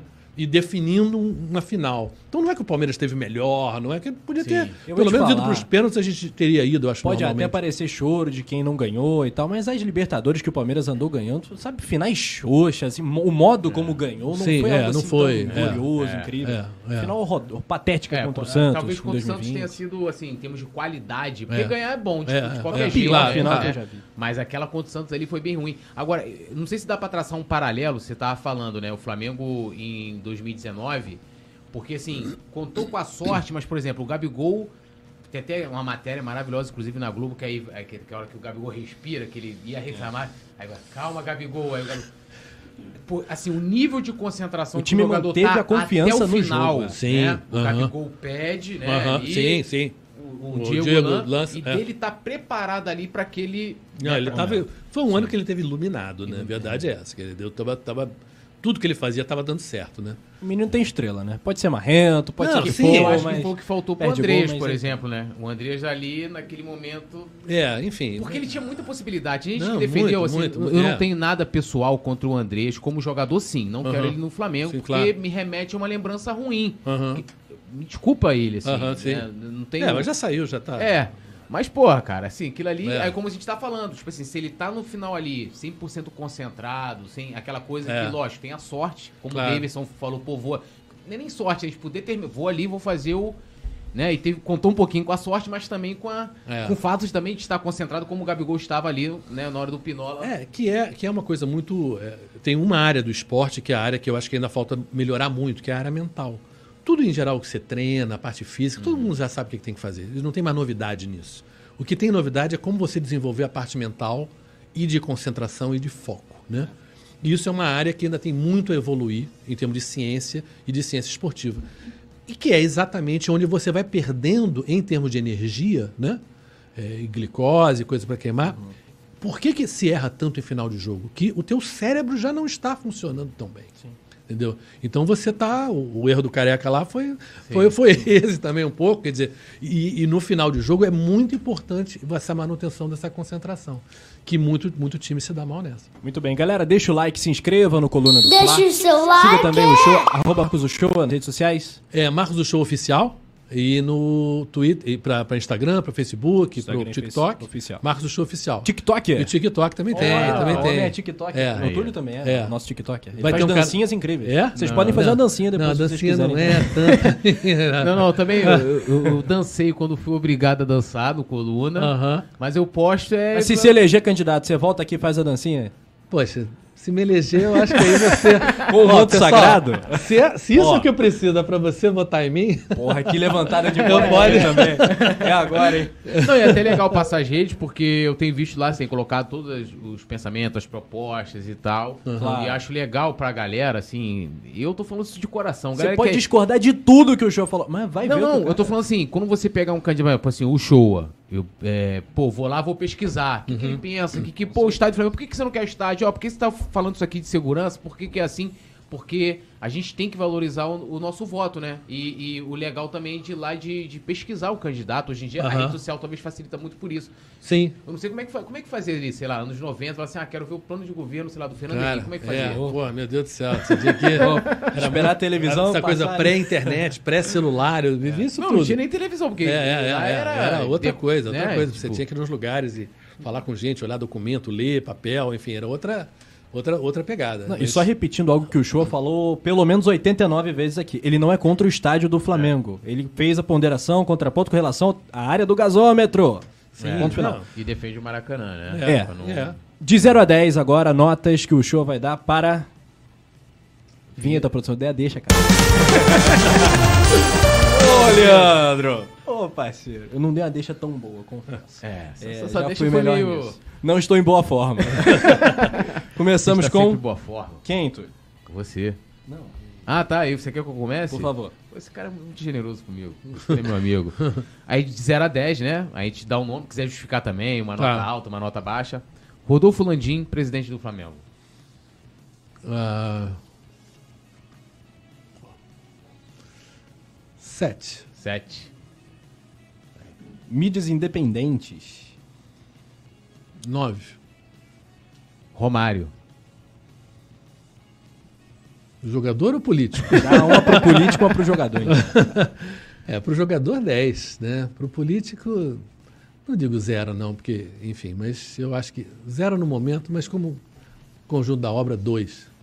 Rede Globo. 10. 10 como um todo. É, mas eu acho, mas tem coisas que eu gosto da Globo, tem coisas que eu não gosto da Globo, quer dizer, mas eu acho que a Globo é, se você viaja para fora do Brasil e vê outras televisões pelo mundo, a Globo é uma televisão muito, muito bem feita. Claro que ela tem um dono, o dono tem um pensamento dele, é, e então, em termos ideológicos, ele pende para a direita em algumas coisas, pende para a esquerda em outras coisas. A Globo tem que atender a um Brasil inteiro. O Brasil, a gente não mora num país, a gente mora num continente. É. Tem gente muito diferente. Então você tem novelas que fazem, falam uma coisa, tem um jornal nacional fala outra coisa, o Fantástico fala outra coisa, o esporte fala outra coisa. E você tem que pensar na soma, né? A soma em termos de qualidade, eu acho nota 10. Em termos de conteúdo, eu gosto de umas coisas, não gosto de outras, e eu acho que assim serve para todo mundo. É, não, porque tem, tem matérias assim chamadas. O show é, sai da Globo com mágoas. Uns negócios assim meio. Não, não, não. Eu pedi demissão da Globo eu, porque eu quis sair. E não, eu saí, eu só deixei amigos lá. Não tem.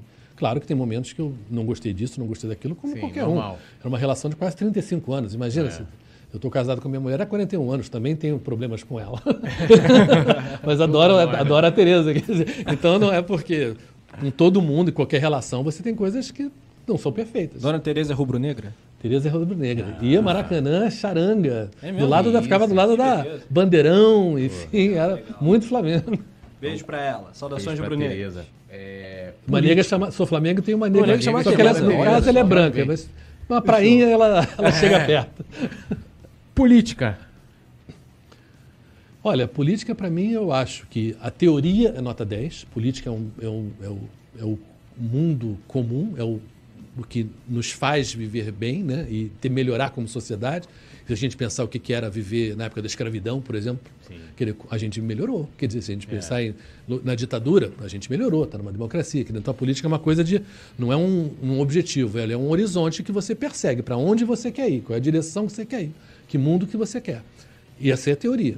Em termos práticos, no Brasil, hoje, a política está muito desmoralizada, sim. Quer dizer, é o orçamento secreto, é um Congresso que não tem transparência, você tem um governo federal que não, não, não cuida das pessoas, você tem um. e, enfim, faz mal à economia, à saúde, ao meio ambiente, enfim, a tudo. Você tem um governo estadual muito ruim também, a gente vem, como eu falei, com cinco governadores presos. Eu gostaria de, de- de que vocês prestassem atenção nisso, porque se você for pelo Brasil, tiver família em outros estados do Brasil, nenhum estado tem um histórico tão ruim como o Rio de Janeiro, mas não chega nem perto, nem perto. A gente está em, em primeiro de horror e o segundo está em oitavo, está a distância. Cinco presos, um caçado e um aí fazendo funcionários fantasmas e coisas horrorosas, assim, desvio de dinheiro. Então a gente tem que mudar. querido. Então, nesse aspecto, a política real que nos cerca aqui no Rio de Janeiro está muito ruim. E por isso que eu acho que a questão da renovação ela é, uma, é uma coisa que muita gente na rua fala, realmente, que é importante que pessoas novas entrem, que pessoas com ideias novas entrem e com, é, com princípios. Né? Eu acho que quando eu estou falando, quando a gente conversou de estádio, quer dizer, justiça, transparência, são princípios que não podem ser para os amigos e contra os inimigos. Não tem isso. Ou a justiça existe ou não existe. Liberdade de expressão é para todo mundo, justiça é para todo mundo. Então, eu acho que isso você tem que atuar na política. Então, quer dizer, eu estou entrando na política, sou novo, né? nunca, nunca fiz nada disso, quer dizer, mas eu acho que eu entro como uma pessoa do bem, uma pessoa normal, como todos nós. E esse livro aí, o? Esse livro chama Limites da Democracia, é do Marcos Nobre, que é um cara fantástico e que fala exatamente sobre de que maneira, desde aquelas manifestações de 2013, lembra? Aquela confusão da, da época da Copa da Confederação, né? Sim, Começou com é. aquela coisa dos 20 Não centavos, Copa não vai ter depois. Copa, não sei o quê. E como que a nossa política vai piorando, né? E a nossa sociedade vai se radicalizando em grupos muito agressivos que um não quer, não suporta o outro de uma maneira e esse convívio fica muito tóxico, né? E é, é brilhante, assim, é um tremendo de um livro. Eu leio muito, eu leio, ando Opa. sempre com livro. É, você fala, eu li É. um texto maravilhoso que fizeram quando você despedida lá da, da, da Globo, Uhum. fala assim, é, o show que sempre anda com livro, não, os livros é que, que levam, que andam Livros, com o show. É verdade, verdade. É, acho que é Monteiro, É. é. Monteiro Lobato que fala que um país se faz com homens e livros. né? Sim, é E verdade, isso, legal sempre dar uma recomendação É. cultural também pra rapaziada que acompanha o O Pode livro, Falar. ao contrário do celular ou da internet, é uma coisa assim que, quando você está lendo, você está realmente concentrado, né? No sentido de que aquilo não te distrai. Não é que nem um telefone que você está lendo e de repente aparece uma mensagem, aparece não sei o quê, toca. Aquele... O nível de concentração que você tem e foco. Então você aprende de uma maneira no livro que você não aprende lendo na, na, na internet, no sentido do telefone ou no computador. ainda adotou, não adotou o Kindle, não? O Kindle. Não, porque eu acho o livro, eu, eu marco muito o livro, É o tá vendo? eu também. escrevo o livro, eu, assim, me, me desperta ideias, me faz refletir sobre coisas, então eu gosto muito Eu do, livro, livro mesmo. Minha esposa fica doida, mas porque não tem mais espaço, né, pra Aham, colocar é. livro. E aí ela, aí ela fala, cara, não aguento mais, não sei o que. Aí eu tenho que levar alguns pra casa da minha avó, mas também já não tem espaço. não, só, só na cara da minha avó, camisa do Flamengo tem 70. Meu Deus, caramba, que coleção fantástica. 70 camisas. E olha, não, a minha coleção tem uns amigos que tem. Tem mais. É, não, e camisas de jogo, não sei o quê. Ah, rapidinho, antes da gente fechar, tem uma pergunta aqui do Desalentado Otimista, que, que, que é legal. Ele fala assim, é, poeta Túlio, pergunta sobre a influência da Globo é, na opinião do repórter, se, tem- se isso é, é falado e tal, porque o seu trabalho ali, você não... é, só quando você ia lá no Bem Amigo, de vez em quando. Olha, tá? des- desalentado. é, eu, eu, na Globo, eu basicamente a minha carreira foi em duas áreas: esporte, né? E política internacional, área internacional, as guerras, os tsunamis, essas coisas que eu fiz. São duas áreas em que os chefes nunca me falaram fale tal coisa ou não fale tal coisa, entendeu? Isso não existe. Agora, é claro, por exemplo, eu sei que a, Globo é um negócio, então estou cobrindo Fórmula 1. E eu fiz as três temporadas da Fórmula 1 depois da morte do Ayrton Senna. Eu fiz o Ayrton Senna no Brasil, nas corridas no Brasil, mas a temporada toda eu fiz depois que ele morreu. É claro que nós, brasileiros, estávamos completamente destroçados, inconformados da gente não ter mais o Senna e, portanto, tá com o Rubinho começando na carreira sem chance nenhuma. Era, era Jordan ainda. É claro que eu não podia falar que a corrida era uma merda. É, um produto da TV Globo, né? A Globo ganha dinheiro vendendo um produto chamado Corrida de Fórmula 1. O- A corrida era uma merda? Era.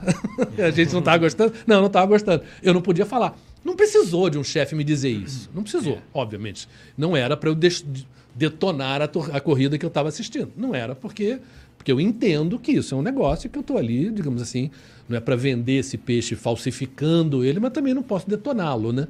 Então, sob esse aspecto, realmente é, você tem que, enfim, não é que alguém me mandou dizer, mas você convive bom com realidades, né? né? O bom senso te manda dizer. É, nota pra. É isso mesmo, Túlio? Youtubers do Flamengo? É. Você acompanha eu os vi quando eu falei do Guilherme, eu Não, sabia quem era. não, Além do não, coluna o do Guilherme- Fly, evidentemente. Não, não. Não, eu, eu, eu, esse é o segundo que eu tive no Vegeta. Sim, né, no é, Fala no- Vegeta. No, Fala Vegeta, né? Na Flá TV, com Vegeta vocês. amigão nosso. E conversei agora recentemente, conheci o, o- o Guilherme do, Uhum. do Flazo- Flazoeiro, porque eu estou pensando em fazer uma viagem pelo, por outros lugares fora do Rio, Uhum. do Rio de Janeiro, né? Para campanha, para conhecer as pessoas, e o Guilherme é de Campos. Isso. Então eu liguei para ele para saber um pouco mais sobre o negócio de campos. A gente está começando a conversar. Mas foi agora, esses dias. então, assim, eu não eu não estou acompanhando de fato. Quer dizer, a questão do Flamengo e o trabalho de vocês é uma coisa que. ainda mais agora, eu tô sem nenhum tempo Ah, para. imagino. Eu assisto o jogo do Flamengo assim, meio na correria, entendeu? Ontem eu assisti todo, assim, eu tenho assistido, mas não tenho, nem tenho tido tempo para ver todos os jogos. Vejo aqueles mais importantes, né? Eu sabia que era, esse era decisivo. O 0x0 eu não vi o primeiro, né? Eu não tinha visto. Enfim, então tem que conciliar essa coisa de torcedor com candidato. É isso, né?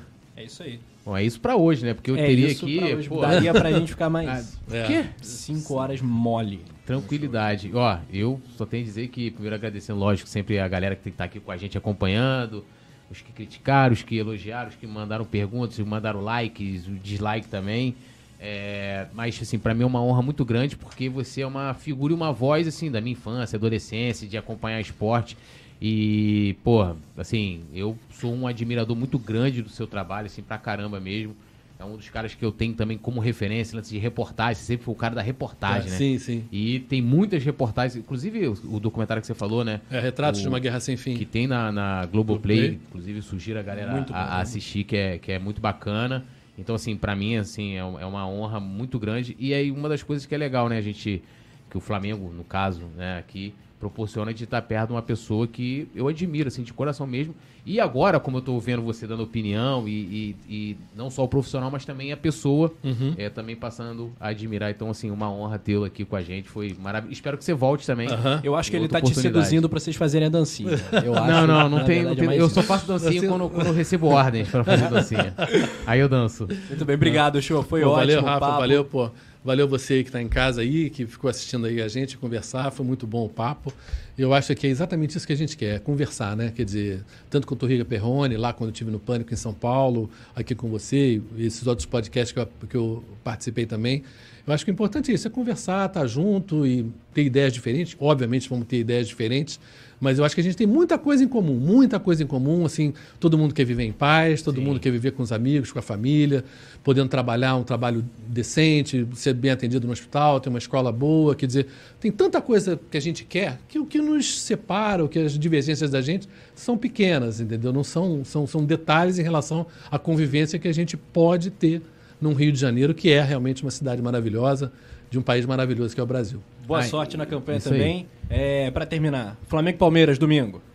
Flamengo, 2 a 0 É, galera que quiser conhecer, né? Você já passou suas redes, né? Mas procurar Marcos Uchoa já. É, Marcos é bom, já- Oficial. Já encontra. O Marcos do Show Underline no Twitter.